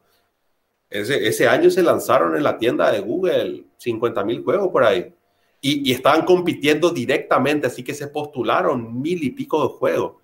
Quedamos entre los 15. Hija de puta mi, mis directivos no, no podían creer. Yo no podía, nadie podía creer, ¿verdad? Pero realmente estábamos haciendo algo increíble, ¿verdad? Claro. Em, y después yo hablé con la gente de Google, que, que, fueron los que decidieron ese premio, y realmente ellos nos dijeron que vieron algo fabuloso, por más que el juego sabíamos que no estaba del todo terminado, pero vieron algo que nunca habían visto. Bueno, está. Vamos a San Pablo a recibir el, el premio. Cuando vamos a San Pablo, ya estábamos en el evento, ¿verdad? Viene uno de los representantes de Google me llama a mí y a una chica de Guatemala que estaba ahí compitiendo y nos dice, nos lleva a una habitación aparte y dice, no les puedo dar el premio. ¿Eh? ¿Cómo? ¿Qué? Se equivoca, famoso video se equivocaron. Era, era Fraction el que tenía que ganar y no éramos nosotros, era hija de puta. Era Posibilina, era Posibilina la empresa y se equivocaron, mandaron el equipo, no sé, ¿verdad? Y nos dice, no, no, lo que pasa es que este es un concurso de juegos latinoamericanos. Estados Unidos no es Latinoamérica. Ustedes lanzaron desde Latinoamérica, desde Estados Unidos. No, para. No, no, no, vos sabés así. Qué bárbaro. Viste tipo ese meme así, ¿Y, ¿Y, para qué lo me salió el indio? Le digo, no, no, no, esperen, esperen. Nosotros estamos, estamos en Estados Unidos por culpa de ustedes. Tuvimos que gastar 10 mil dólares para crear una empresa en Estados Unidos porque vos no me dejabas para, eh, eh, desde Paraguay. tengo acá el email, le mandé el email, los emails que intercambiamos con la gente de ¿verdad? Ustedes nos dijeron que creemos en Estados Unidos la empresa porque en Paraguay no se puede comercializar juegos ni aplicaciones, nada en tu tienda. Y la de Guatemala, misma situación, igualito, ¿verdad? Sí. Y ya toda una mala onda y qué sé yo, y el tipo entendió finalmente, no, realmente son, es más, mi empresa toma mi RUC es paraguayo, no sé qué te puedo decir, ¿verdad? Ya estábamos allá, imagínate, ellos nos pagaron el pasaje para irnos allá, no es que nosotros, no, ellos nos pagaron para ir allá, ¿verdad? Para recibir el premio. Hija de puta, qué mala onda. Bueno, entendieron y, y nos dijeron, ah, no, no, no, la verdad tenés razón eh, y fuimos y recibimos el premio, tengo el premio ahí en la oficina, ¿verdad? y, yo no quiero, o sea, hay gente que considera que yo tipo no soy humilde, por así decirlo, ¿verdad? Me tiene una imagen mía de no humildad. Y yo digo todo lo contrario en realidad, ¿verdad? Yo solo cuento mi realidad. O sea, si a vos te parece que yo estoy sobrando, yo no estoy sobrando nada. Yo te cuento lo que yo viví. Esa es mi vida. Es que te cuento es así. No le invento ni le agrego nada. Es la realidad. Pero, pero vamos a decir, tipo, humildemente, yo te puedo decir, yo no, yo no quiero decir que yo tuve alguna responsabilidad, pero dos meses después que recibimos ese, ese premio, Google anunció por los canales oficiales que Paraguay y Guatemala podían, a partir de ese momento, publicar aplicaciones móviles en sus ah. tiendas y cobrar, ¿verdad? Entonces, hoy, yo le, le, conté esa historia al ministro, y los ministros y todo eso, hoy en nuestra oficina ahora le conté eso y el ministro me dijo, no, vos no podés decir que vos no tuviste nada que ver, no, es una casualidad. Y bueno, pero, pero, pero no hay, no hay un, una, un documento oficial de Google diciendo, porque ustedes nos pidieron esto, esto hicimos, o por esto que pasó nos damos cuenta que Paraguay necesita. Esto pasó Y dos meses después, corporativamente, en los más altos estratos de Google en Estados Unidos, alguien escuchó esa historia, probablemente. Y de hecho, yo había estado, a su jefe, seguro. Pero quiero aclarar, quiero aclarar, yo ya había estado en Google antes de eso. Hay un paraguayo, ¿verdad? Eh, que trabajaba allá en Google, eh, que me recibió en Google y le conté este problema. Él no es de esa área, pero le conté el problema y él también había empezado a mover unos meses antes de que ganemos el premio desde, desde Estados Unidos la situación, ¿verdad? Le conté. que la industria paraguaya está atada porque un desarrollador que no tiene muchos recursos no va a poder publicar, no va a poder armar una empresa en Estados Unidos con abogados, y no va a poder, no va a poder y punto, y se jodió. Así es, ¿verdad? Entonces, yo, eh, ya, en Estados Unidos ya había estado en Google, ya les había contado eso. Después en Brasil le volví a presionar y dos meses después, justo para Guatemala, era lo que tuvo el problema, mm. aparecen como que a partir de ahora se puede. Bueno, es la casualidad del siglo. Yo me siento orgulloso de que tal vez puse algún grano de arena para que otros paraguayos no pasen nuestro problema. Claro. ustedes dos, si quieren hacer su app hoy, la pueden publicar desde Paraguay con una cuenta de banco paraguaya. ¿verdad? Cosa que antes no se podía. Una cosa increíble como esa, tuvimos millones de historias. O sea, esa una de miles de trabas y problemas que tuvimos para que nuestra empresa, que es la, no es la primera de videojuegos, ¿eh? ojo, hay otras, pero vamos a decir, es la más grande o se convirtió en la más grande. Las otras o es part-time o no se dedican solo a los videojuegos o, o, no son empresas, son grupos de chicos haciendo cosas que no tienen una empresa con un RUC, qué sé yo, ¿verdad? Pero como empresa somos la más grande ahora mismo. Sí. Eh, y, como empresa pasamos por todas esas dificultades y por supuesto te voy a decir, claro que pudimos pasar por eso, tuvimos la espalda de nuestros inversores detrás, que tenían abogados, contadores, administradores, eh, abogados amigos en Estados Unidos, que, o sea, por supuesto y que tenía, espalda. Y que, tenían los huevos hasta el piso, ¿verdad? claro, yo no fui, o sea, yo solo no iba a poder tampoco, yo me iba a estrellar por el camino. Ellos permitieron que eso sea realidad con mi gestión, obviamente. yo hice la gestión y ellos pusieron toda la espalda para que eso sea, eso sea realidad. Y, gracias a eso llegamos a donde llegamos. Entonces, como te digo, lanzamos Faction, ganamos ese premio. Después, dos veces fuimos finalistas en un premio llamado Indie Prize, que es tipo, si vos pensás en el cine, viste, Cannes. Bueno, es como el Cannes de, que es para películas indie, bueno, este es para, para juegos indie. Y dos veces fuimos finalistas en mejor juego multijugador en esa categoría con Factions. Y una tercera vez terminamos ganando para mejor sonido. Eh, eh, eh, en, ese, en esa categoría ganamos, tenemos el trofeo que ganamos ese premio, ¿verdad? Una vez nos invitaron finalistas y el concurso era mejor tráiler de videojuegos, por nuestro tráiler de Factions, ¿verdad? Em, otra vez fuimos finalistas en Malasia en un concurso también. Y todos estos concursos son de miles de seleccionados, ¿verdad? Después en 2019, cuando estamos a punto de cerrar y quebrar, eh, Google nos invita a ser acelerado en Singapur. La primera vez que se hizo el Google Indie Games Accelerator se llamó. Porque Google tiene una aceleradora de startups. Sí. Pero, pero ellos decidieron no, vamos a hacer una eh, aceleradora de juegos. Y fuimos la primera promoción de esa aceleradora que ellos eligieron solamente gente de Latinoamérica, de Asia, no me acuerdo dónde más, eran países medio tercermundistas, vamos a decir, no Europa, no Estados Unidos, ¿verdad? Tuvo 1.700 y pico aplicaciones, eligieron 40 o 50, eso no me creo que eran 50, no me acuerdo bien, y estuvimos entre las 50. O sea, Possibilian Tech estuvo entre las 50 de 1.700 elegidas. Google nos pagó todo. Un mes vivimos allá, un hotel cinco estrellas espectacular. Todos los días ir a trabajar a las oficinas de Google. Los mentores, tal vez ustedes no, no conozcan, pero uno de los mentores hizo juegos con Steven Spielberg. Eh, hay un juego muy famoso llamado The Dick, que es de LucasArts. Bueno, él fue el cráneo de ese juego y, era amigo de Steven Spielberg y se iba a su rancho, ¿verdad? Y ese tipo era nuestro mentor. Otro mentor fue el creador de Fruit Ninja, que es un juego muy, muy conocido en lo que es móvil, ¿verdad? Sí, sí, Freak Studios se llama, se hicieron ricos yo con ese juego. Y, o sea, todos los mentores eran gente así ultra top, ¿verdad?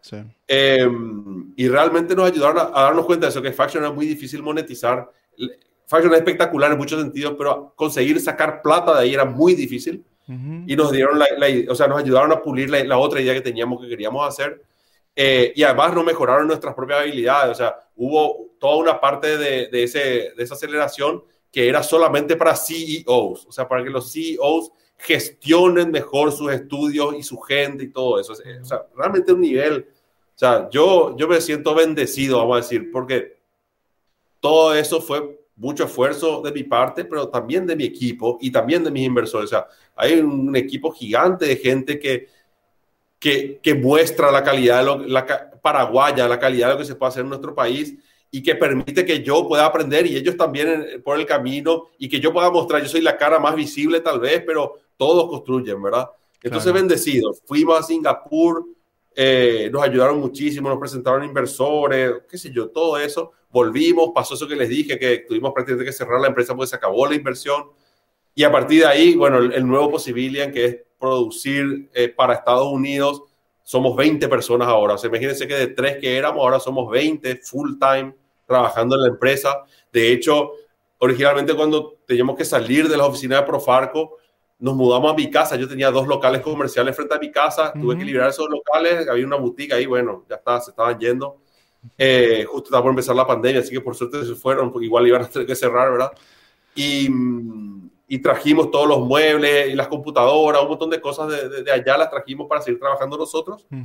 eh, y era, pero era una oficina para 14 personas, pero 14 apretadas, o sea, era un gallinero, 14 era un gallinero, vamos a decir. Claro. Y bueno, empezamos 3, 5, Después, ahora a principio de año, llegamos a ser 17 ya en estas oficinas, un desastre. La sala de reuniones era donde la gente con notebook trabajaba y era donde la gente almorzaba también, ¿verdad? Entonces era claro. un caos, un caos. Y bueno, entonces dijimos, es hora de, de mudarnos, sobre todo porque mi gente se merece un lugar mejor y merece que ellos sienten, ellos hacen cosas de calidad de primer mundo, entonces merecen sentir que trabajan en un lugar de primer mundo. Eso es lo que tenemos que hacer, ¿verdad? Entonces nos mudamos a unas oficinas hermosas, ¿verdad? No porque podamos pagar oficinas hermosas tal vez, sino porque gracias a la pandemia hay mucha oferta de oficinas corporativas y sí. buscamos, nos ofrecieron, pero no les miento, un edificio de tres pisos por 7 millones, cosas así, muy feo, muy venido a menos, pero había posibilidades. Entonces terminamos alquilando por un costo realmente no muy alto, una oficina hermosa, o sea, linda la oficina como lugar, iluminadas, eh, en un segundo piso, muy seguras, eh, que además están sobre Senador Long, así ubicadas, los, los muchachos hacen su after. Hoy bajaron la escalera, a una cuadra estaban ya chupando ahí en, en un bar, ¿verdad? O sea, esa onda, ¿verdad? O sea, sí, súper claro. bien ubicada, linda, que tiene una capacidad para 45 personas en la actualidad, apretado también cuando lleguemos a 45. Vamos a decir que 30 y algo, pues podemos estar más cómodos, 45 un poco apretado, pero bien, no mal linda. O sea, vos entras y vos sentís que estás en Google. Eh, contratamos unos grafiteros que pinten un grafiti espectacular en nuestra pared, 14 metros de pared, muchísimo, un grafiti gigante. Y el grafitero tanto le gustó que dijo, te quiero pintar también el, parte en el techo y acá y acá. Y yo le digo, no, pero tu presupuesto era de 10 metros nomás y así. Y, realmente yo estoy haciendo esto porque yo quiero que mis empleados sientan que están en un lugar lindo, pero no puedo gastar más. Y el tipo me dijo, no, no, no te voy a cobrar más, yo quiero hacer esto, yo quiero hacer este graffiti, ¿me entendés? Y, y, trajo a varios compañeros, no era él solo, eran varios que pintaron, la verdad que la pintura que hicieron fue, me encantó, espectacular. Yo tenía miedo que sea algo que no me guste y ahora entro todos los días feliz a la oficina, como te digo, iluminada, vos sentís que estás en Google, con... Eh, escritorios color flúor, con eh, sillas de colores, o sea, toda esa onda. No somos Google, claro que no somos, pero, pero sentís que tampoco es Paraguay, ¿verdad? Al punto que te digo, hace poco, esta gente de Rediex, hoy fue la tercera vez, no es la primera vez que vinieron a nuestra oficina, porque la primera vez vinieron gente administrativa a evaluar nuestro proyecto. Tan locos se volvieron que dijeron, no, tiene que venir la directora. La directora vino y se volvió lo que dijo, no, tiene que venir el ministro. O sea, cada vez que venir porque no creen. O sea, vos le contás y no te creen lo que vos le contás, parece, ¿verdad? Claro. Y cuando, cuando, vino esa primera, esa primera visita, una de las señoras que es administradora, que no entiende nada de informática, nada, ella para ella Excel, eso lo ella entiende. Nos dijo así, entró y, y, dijo, yo sentí que cuando llegué a este edificio, afuera yo estaba en Paraguay y ahora yo estoy en, en otro mundo, esto es, esto es otro país. Eso, bueno, entonces dije, bueno, lo que hicimos realmente valió. Y la idea es que mis empleados no son mis empleados, son mis socios en realidad, por decir de alguna manera. Sí. La, la gente creativa está conmigo, sienta eso, ¿verdad? Sientan que ellos son parte de algo que no es paraguayo, algo que es del mundo. O sea, Posible es una empresa mundial que nos hemos codeado. Yo te puedo mostrar la foto si no la has visto. Yo he estado pasándole la mano y mostrándole factions a John Romero, ¿verdad? Para el que no sabe, el creador de Doom. Uh -huh. he, he, estado haciendo lo mismo con Sid Meier, el creador de Civilization, Pirates, mil otras cosas, ¿verdad? He estado con todo el equipo de DMA, que son los creadores de Lemmings, por dar, y, Walker y otros otro juegos, ¿verdad? Por dar un ejemplo. He estado con el creador de E-Republic, tal, vez conocen, ¿verdad? He estado con el creador de Prince of Persia, que había sido, él, él escribió el guion de la película, no sabía, me lo contó ahí ah. cenando juntos, ¿verdad? He estado con el creador de PUBG, este Brendan Green, que es tipo capo, no es programador, pero es un genio, ¿verdad? He, he, estado con el fundador de Blizzard, o sea, estuve sentado en la misma mesa conversando y cenando con el fundador de Blizzard, ¿verdad? Que es la industria ahora, bueno, o sea, no ha, Factions ha llamado la atención. Creo que uno de los momentos más importantes de, de, la vida de Factions fue, eh, no sé si conocen el GDC, se llama el Games Game Developers Conference. Es la conferencia más importante del mundo de desarrolladores de videojuegos. No, no, E3. E3 son así, es para el consumidor. No, no estamos hablando de los desarrolladores. Claro, estamos hablando de la gente que hace los juegos. Es una conferencia, el último año habían sido 27 mil personas, 30 mil, algo así. O sea, estamos hablando de una conferencia en el Moscone Center en Estados Unidos, a la que fuimos como 3, 4 veces ya, porque realmente es el lugar donde tenés que estar. Una cosa de otro nivel, de otro mundo, ¿verdad? Bueno, la cuestión es que el GDC se hace todos los años y hay un, hay, hay un panel que se llama One Reason to Be, que básicamente donde la gente cuenta por qué se volvió desarrollador y pese a, a estas y estas dificultades que cada uno tuvo, eh, por qué lo sigue siendo, ¿verdad? Básicamente es eso. Era organizado por Rami Ismail, que es, tipo un rockstar de los juegos indie y toda esa historia, ¿verdad? y, yo puedo decir que tuve el orgullo de ser el primer paraguayo, ¿verdad? Yo me considero paraguayo, ustedes saben que yo de nacimiento soy argentino, pero viví acá desde los dos años de edad, me casé acá, estudié acá, mis hijos son de acá, yo soy paraguayo, ¿verdad? Sí. Eh, tengo un pasaporte argentino, ¿verdad? Pero soy paraguayo. Entonces, yo, yo fui el primer paraguayo que dio una conferencia en el GDC. ¿verdad? El, y único hasta ahora, pues nadie nunca más lo volvió a hacer después que yo tampoco.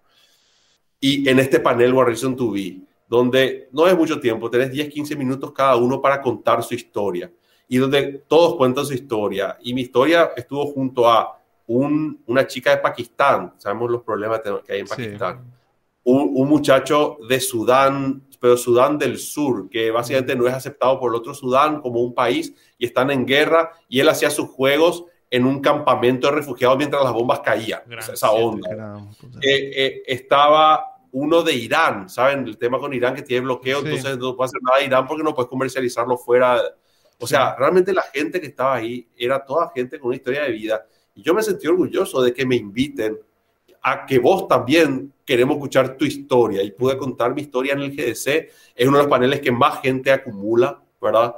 Eh, porque todos los desarrolladores van a inspirarse a ese panel Así que fue algo increíble, ¿verdad? Entonces, como te decía, yo creo que realmente hemos demostrado que en Paraguay podemos estar de igual a igual. En ciertos ámbitos, obviamente, somos 20 personas. 20 personas no es nada, ¿verdad? Sabemos que GTA V fue 5 años, 1000 personas. Costó 250 millones de dólares. Claro, eso no somos y por muchos años tal vez no seamos. Pero pese a nuestras limitaciones, con el equipo pequeño que tenemos comparativamente a otros estudios, hemos logrado hacer cosas que le igualan a la calidad de esos otros estudios, son muchísimo más grandes, ¿verdad? Claro. Eh, entonces eso creo que es un orgullo paraguayo, ¿verdad? Y, creo que es algo que vale la pena compartir para que más gente se inspire y sepa de qué se puede hacer. Y sobre todo con las industrias digitales ahora. Nuestro país mediterráneo, y ahora ni ríos no, ya no tenemos, mm. ¿verdad? Las barcazas ya no pueden más circular porque no hay agua. Si los brasileños se pichan ya no tenemos agua. No va a mejorar, eso va a empeorar cada año porque es causa la deforestación del Brasil. Entonces, como no hay Escuché un, tema escuché un tema también de, de, China, que están ellos creando lluvia y que están haciendo, dicen que supuestamente es así también. Pero el problema es la deforestación. Vos mm. convertís selva en pastizal para ganado o en soja, mm. y la selva acumula agua y la libera lentamente. Entonces vos mm. todo el año tenés agua de la selva que se va filtrando por los arroyos, que va llegando a los ríos y los ríos mantienen su nivel. Al no haber eso, llueve y tenés las inundaciones porque todo el agua viene junta, pero después no hay nada que retenga el agua, entonces cuando no llueve hay sequía y no hay río. Así es, y va a seguir siendo así, ¿verdad? Entonces en nuestro país, que encima no tenemos control, por más que en otro país no sé si hay capacidad para controlar, pero aunque si, si nos pusiéramos duro y controláramos eso, no habría el problema. No podemos porque es el Brasil y nos vamos a hacer la guerra a Brasil para que deje de deforestar para que tengamos río. Entonces, en un país mediterráneo que ya ni río tenemos, la industria digital es lo mejor que podés hacer en tu vida porque vos Electricidad no más necesitamos. Por favor, que siga habiendo electricidad, ¿verdad? Exacto. Pero teniendo electricidad y capacidad humana que hay de sobra, porque el bono demográfico paraguayo de gente joven que no tiene trabajo encima, pero que tiene capacidad, ¿verdad? Entonces, si vos a esa gente la entrenás para hacer lo que nosotros hacemos, nosotros podríamos ser un gigante de la industria del software en general, del videojuego en particular, ¿verdad? Y ofrecer este servicio. Un proyecto tenemos nosotros en Paraguay que trae muchísimo dinero con ese uno. Imagínate tener 100 de esos proyectos, Totalmente. 100 equipos de, de 10, 15 personas cada uno. Totalmente. El Paraguay va, o sea, eso va, va a producir más impuestos que Tigo, Cervepar, lo que vos quieras, ¿me entendés? Entonces, ese es nuestro futuro y la gente tiene que darse cuenta y prepararse. Yo quiero que vaya a la universidad porque me llega gente que no fue, que son autodidactas y que creen que eso es suficiente y no es. La calidad de su código nunca va a ser suficientemente buena. Va a ser para hacer cosas básicas. Te puedo dar tareas básicas, pero las cosas buenas no va a poder hacer. O sea, senior nunca va a ser en mi empresa, por ejemplo. Junior se va a quedar ahí, ¿verdad? Pero vayan, estudien, porque hay trabajo. Yo no puedo agarrar nuevos proyectos porque no hay gente a quien contratar. Imagínate, si no, ya tendríamos proyectos. Claro. Eh, ah, dos preguntas te quiero hacer, Juan. La primera es, ¿cuál, ¿cuál era la dinámica de juego de Faction? O sea, ¿de qué trataba el juego? ¿Cómo era? Faction, el concepto de Faction era que vos podías conquistar el mundo, por eso era geolocalizado. Vos te ibas a, a, un lugar y vos batallabas por el lugar en un mundo, vos eras un hacker. Entonces vos entrabas a los servidores de ese lugar, a las computadoras de ese lugar y las hacías tuyas. A partir de ese momento vos controlabas el lugar. Ese era el concepto. Y podías, entonces una mezcla de geolocalización con MOBA, porque cuando vos querías conquistar el minijuego, entre comillas, era una batalla MOBA de cinco, hasta 5 contra 5 jugadores, ¿verdad? Que se peleaban entre sí por conquistar los lugares. Entonces vos entrabas, tú, tus compañeros de equipo, no hace falta que estén ahí, eh, recibían una notificación push, che, eh, fulano está atacando, entraban a pelear contigo, los dueños del lugar recibían una notificación push, fulano está queriendo robar tu lugar, entraban, se peleaban y el que ganaba la batalla se convertía en el dueño del lugar. Una dinámica espectacular que a la gente le encantó, ¿verdad? Nuestro problema no fue ese, como le digo, nuestro problema fue de otro tipo, que para ganar plata con eso tenés que vender algo. ¿Qué vendés? Skins, eh, como hace LOL, ¿verdad? Claro, pero como se diseñó nuestro juego, no tenía ¿Cómo, mucho. Batallaban, ¿Cómo batallaban? Ellos tenían armas en el lugar, no podían agarrar cosas o comprar cosas. LOL, era LOL, era LOL. Era LOL. Eh, por decir, por otro ejemplo, no era LOL, pero eh, eran personajes que tenían poderes, y, que, que, se pegaban entre ellos y se sacaban vida y se curaban y qué sé yo, y el que mejor peleaba era el más inteligente o el más poderoso ganaba la batalla. E, ese es un poco el, el sistema. ¿Faction se puede jugar todavía? Se puede jugar, está disponible. Tenemos una base mensual de unos 10.000 usuarios, más o menos, eh, principalmente sudeste asiático, Vietnam, Indonesia, Malasia, ahí es donde más se sigue jugando todavía y donde más se jugó históricamente. Donde mayor cantidad de carga tuvimos, Vietnam primero, Indonesia segundo, después no estoy seguro, pero iba Malasia, India, Rusia, esos eran los países principales. Y después, obviamente, Latinoamérica, mucho Paraguay en su momento, y Brasil, Argentina bastante también, México bastante también. Qué bueno. Me gustó muchísimo ese, el, el, tema de que la, de que la Redix esté empezando a apostar a, a, a esa visión que estás teniendo, Juan de, de, que podemos exportar ese, digamos, no solamente software, ¿verdad? Porque software ya se exportaba lo hace mucho, ¿verdad? Pero lo que tiene que ver con el tema de los juegos, me parece que, y que, que, ellos tengan la mente para poder, en, eh, digamos, meterse en este tipo de proyectos y, y, y empezar a impulsar. Porque realmente, el, el, el, ¿cómo te iba a decir? El techo es altísimo, ¿verdad? Se puede llegar a muchas cosas, ¿verdad? Es infinito, ¿verdad? Eh, te comento, el tema de RDX es que tiene unos fondos del BID que son para economía naranja, ¿verdad? Eh, que es todo lo que es industrias creativas. Entonces, eh, ellos, hay un monto de dinero asignado a eso y no hay muchas empresas de industria creativa que tengan una visibilidad internacional sobre todo y capacidad de exportar. Entonces, eso es lo que ellos buscan y están apoyando muchos proyectos de ese tipo. Y si hay gente con proyectos de ese tipo, tiene que presentarse.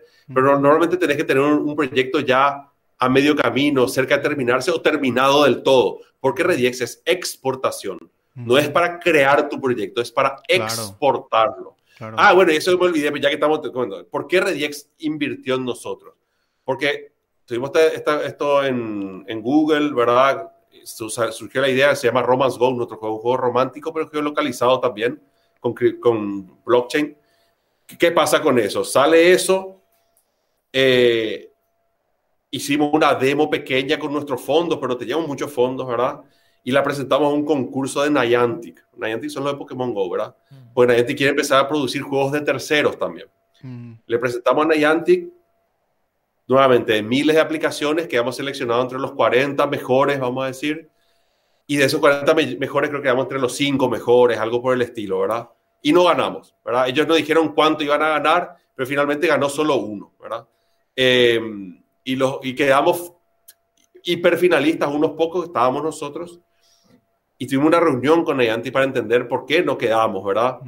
Y cuando ellos empezaron a, analizar las notas de por qué no quedamos, no encontraban ninguna razón realmente importante de por qué, ¿verdad?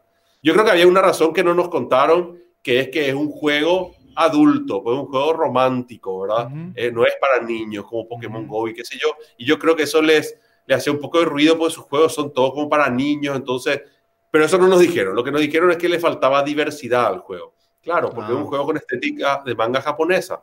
Y el manga japonés no tiene mucha diversidad, ¿verdad? Son personajes de ojos grandes, blancos, de pelo de colores, eso. O sea, muy diversos en los colores de los pelos, ¿verdad? Pero eso. Entonces, eso nos dijeron. Y por otro lado, queríamos poner los NFT y tema de blockchain, que tampoco teníamos fondos para hacerlo. Y por otro lado, teníamos Google, que nos, nos insinuó que les gustaría que nuestro próximo juego geolocalizado utilice su servicio de mapas. Ah, Porque Google estaba lanzando un servicio de mapas para juegos, que tiene un ah, montón de, cosas adicionales al Google Maps tradicional que todavía no, no había sido lanzado. Pero nos dijeron, le vamos a dar un acceso anticipado para que ustedes puedan hacer esto. Pokémon Go, perdón, perdón, Juan, Pokémon Go no usó los mapas de Google, ¿verdad? Usó tipo... Ellos tienen su propio sistema ah, que, es, que, es, de, es de Niantic. Utiliza ah. Google Maps de fondo, vamos a decir, pero ellos tienen su propio sistema. Que no creo, es que, creo que está OpenStreetMap y, y, y, el, y, lo que es eh, Google. Nosotros usamos OpenStreetMap. Lo, de, lo de ellos tampoco es eh, OpenStreetMap. Es mapa de Google con una capa por encima que es de ellos. ¿verdad? Que ellos le llaman el Alternative Reality System. No me acuerdo el nombre, tiene un nombre. No, no, es el nombre, pero es algo así, ¿verdad? que de hecho, ustedes saben que Niantic es invertido por Google. Eh, Google es dueño de una parte de Niantic también, pero no sé por qué motivo, en vez de impulsar esa plataforma de Niantic desde Niantic, ¿verdad? Ellos hicieron algo que es 100% Google, que es esto. Pero bueno, teníamos esas cosas, entonces fuimos a Rediex y le mostramos, bien, ya hicimos esto, tenemos un juego que ya tiene toda una parte hecha, pero nuestros inversores potenciales de afuera nos piden que hagamos todo esto, porque los de, los de Niantic nos dijeron, yo les cuento, por cuatro, cinco, seis años, siempre quise contactar a Niantic, porque claro que es mi inversor más ideal, ¿verdad? Me fui a todos los eventos donde ellos estaban todos, nunca logré obtener una tarjeta, nunca tener el nombre de alguien para poder hablarle. Les envié correos fríos, como se dicen, nunca respondieron, ¿verdad? Y ahora fue al revés, al ganar, tengo los correos electrónicos y los Skype de, de, sus funcionarios que están dedicados a esta, a esta producción y ellos nos dijeron, a pesar que no ganamos, nos dijeron, la verdad que nos gustó mucho, la verdad que la diversidad es, el motivo principal que, que, por lo menos nos podían contar, ¿verdad? Eh, y estamos interesados en ver cómo esto evoluciona, ¿verdad? Ah, bueno, se abrió la puerta, ahora, ahora sí les puedo escribir, mostrar una demo de mi juego cuando esté listo. Genial.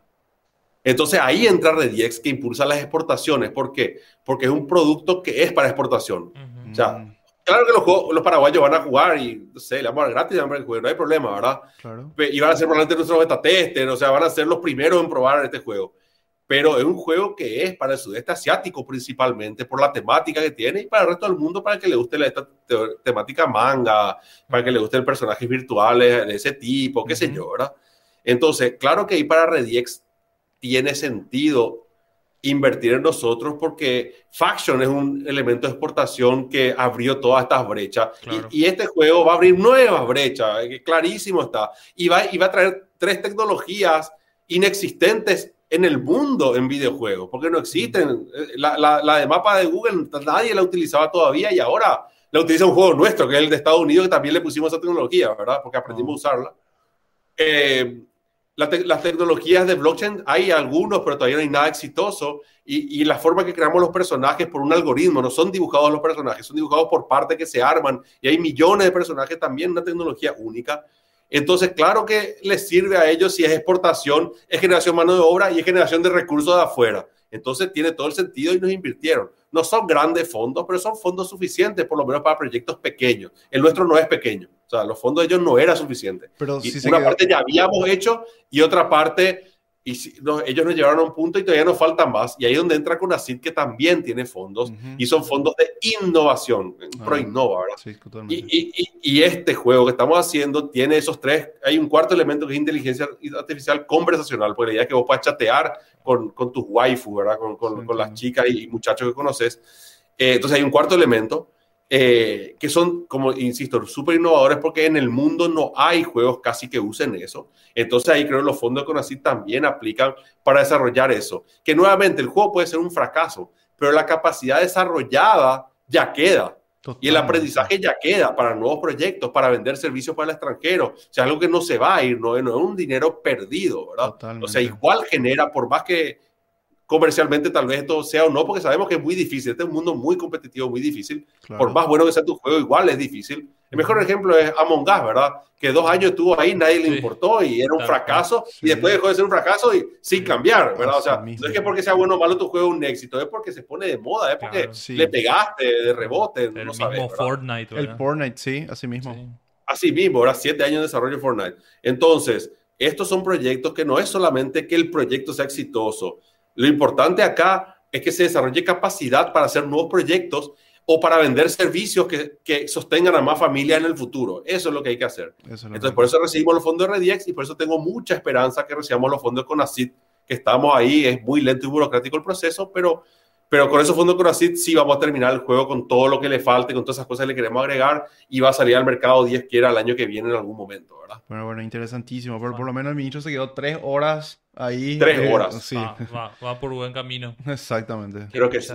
Realmente, Juan, es demasiado interesante todo lo que dijiste, la pasión que le pones al, al hablar y al contar tu experiencia. Yo creo que es y va a ser inspiracional para mucha gente, ¿verdad? Eh, entonces, en nuestra parte, yo te quiero agradecer muchísimo que hayas compartido con nosotros eh, y que nos permitas también, de, de alguna forma, compartir eso con otras personas más en esto que es algo como uno de esos, de esos temas que vos mencionaste, nosotros no, no estamos ganando nada. Claro. Pero nos, no, nos encanta y, y, de alguna forma siento que nos conectamos también con alguien como vos eh, que tiene muchas cosas en común con nosotros, ¿verdad? Claro, no, y justamente cuando vos me preguntabas por qué haces las cosas, y te iba a decir, ¿verdad? Si vos haces el podcast que estás haciendo, Vos entendés por qué se hace. Se hace por una necesidad de compartir. Y es difícil. O sea, vos sos el primero en saber que es difícil y, que, y que cuesta empezar y cuesta arrancar. No es que lo primero que vas a hacer va a ser exitoso. Tienes que hacer, en tu caso, tal vez 100 podcasts antes de ser exitoso. O tal vez nunca sea exitoso, pero el aprendizaje que tuviste mientras hacía ese podcast igual te va a llevar a cosas del futuro. O sea, yo lo que le conté fueron las cosas, no le voy a decir exitosas, pero son, las cosas que tuvieron visibilidad que hice. Hay mil otras cosas que hice que ni te conté, que fueron fracasos rotundos, pero que igual las hice porque sentí que por lo menos iba a aprender o compartir o, o, o lo que sea. O sea, que, que iba a construir parte de mi camino mientras lo hacía. Y si vos tenés la capacidad de hacer eso, ¿verdad? Hay una, una cita famosa de, de, de, Dave Grohl, ¿verdad? El, baterista de Foo Fighters. Él decía, yo me juntaba en un garage con Kurt Cobain y yo quería ser el que le pegue más fuerte a la batería y que todo se sorprenda de lo bien que le pegaba. Y eso es lo único que me importaba. y, y, y, bueno, nació Nirvana y fue un éxito, pero si no era un éxito Nirvana, le iba a seguir pegando la batería en otro lado hasta, hasta que sea un éxito, porque yo quería pegarle a la batería, ¿verdad? Y, y eso, voy a hacer porque te gusta hacer, ¿verdad? Ese es el motivo por el que haces. No, no, cierto que querés ganar plata, o sea, todos hacemos cosas por dinero en el fondo, pero es como esa gente que dice, no, voy a ser eh, médico porque ahí se gana más, pero si uno tiene pasta de médico, nunca va a ser un buen médico. Y pasa en informática, ¿eh? porque yo, yo he tenido compañeros y compañeras, compañeros y compañeras de facultad que tipo, bueno, en ese momento la informática era el futuro y siempre va a haber trabajo porque se, se, entonces voy a hacer informática porque es el trabajo del futuro, pero odian las computadoras y terminaron siendo docentes, o sea, son ingenieros inclusive en informática, pero son docentes, o sea, nunca ejercieron porque odian la computadora, pues no, no es que vos, o sea, no hay cosa más fea que irse todos los días a un trabajo que odias, ¿verdad? O sea, vos te todos los días a un trabajo que disfrutar que yo soy al revés, yo hay un feriado y te das core feriado, digo, yo me quiero ir a la oficina, claro. yo quiero a mi casa, ¿me entendés? Eso es lo que tienes que sentir. Y si hace eso y tenés esa pasión, por supuesto que toda la vida va a ser feliz con lo que hace y lo va a hacer bien y va a ser bueno porque va a tener la pasión de hacerlo. Entonces, eso es lo que uno tiene que aprender a hacer, hacer lo que uno le gusta. Entonces, le felicito a ustedes, esto que están haciendo es un primer paso, quién sabe hacia dónde. Pero bueno, eh, o, capaz que no es, capaz hay otros pasos anteriores que yo no conocí también. Capaz que es parte de un camino que ustedes están haciendo que es espectacular porque les construye. Y eso es lo importante, ¿verdad? No el dinero. mientras tengamos tiempo libre para hacer cosas que no nos dan dinero y la disfrutemos, hagámoslas. Así Totalmente. mismo. Así mismo. Y bueno, yo quiero cerrar agradeciéndote nuevamente, Juan, por, por, por haber compartido. La verdad que nos llevamos muchísimo, muchísimo, demasiado de, todas las experiencias que, que, pasaste. Ojalá que próximamente nos podamos reunir nuevamente en algún momento para seguir hablando, ¿verdad? De, de, las nuevas cosas que, que vienen de Posibilidad en Tech. Y, las cosas que, que, vas creando nuevamente, ¿verdad? En, tu vida y con, con tu equipo que, que se nota que, que, ahora le están metiendo full, ¿verdad? Entonces, eh, de acá del Podcast de los Perros te agradecemos demasiado por haber compartido con nosotros. Les, agradezco muchísimo por la invitación. Ahí me encanta compartir esta historia para que hay gente que está tratando de hacer las cosas y le cuesta, no se sienta sola. Y, y, o hay gente que ve el éxito de otro y diga, ¿por qué yo no llego? El éxito se construye yo no me considero exitoso todavía. Voy a ser exitoso el día que mi empresa le devuelva lo que invirtió a mis inversores. Y capaz que eso no pase y bueno, y tratar de ser exitoso en otra cosa, no sé, ¿verdad? Pero a, lo que voy es que es un proceso que tiene golpes por todos lados y eh, esas dificultades a veces no se saben nomás, ¿verdad? Pero existen. Entonces, para mí, compartir con ustedes, eh, aunque sean ustedes dos, aunque sean 100, 1000, 10 mil, 100 mil personas que le escuchan, da igual, porque si a alguien le sirvió la historia, fabuloso. Ese es el objetivo y es, el, es el motivo por el que estoy compartiendo con ustedes y porque cada vez que me invitan a una charla voy y doy la charla y cada vez que me piden cuente la historia, voy y cuento la historia porque creo, esta historia le conté hoy, así fue, tres horas con los ministros hablando así. Toda esta historia le conté fue con los ministros, ¿verdad? O sea, dos veces hablé de lo mismo hoy, muchas horas de mi vida se fueron en contar pero creo que siempre tiene una utilidad, ¿verdad? Entonces, le agradezco la invitación porque creo que, como te digo, es importante compartir. Y, bueno, si es que el podcast este hay un link que después se pueda compartir para que la gente escuche, voy a compartir en redes sociales con los que nos siguen en Posibilian y qué sé yo. Y siempre tenemos gente que le gusta escuchar este tipo de historias, ¿verdad? Así que muchísimas gracias. Y bueno, nos despedimos entonces. Podcast de los perros. Nos vemos. Chao, chao. Nos vemos. Gracias. I am your father.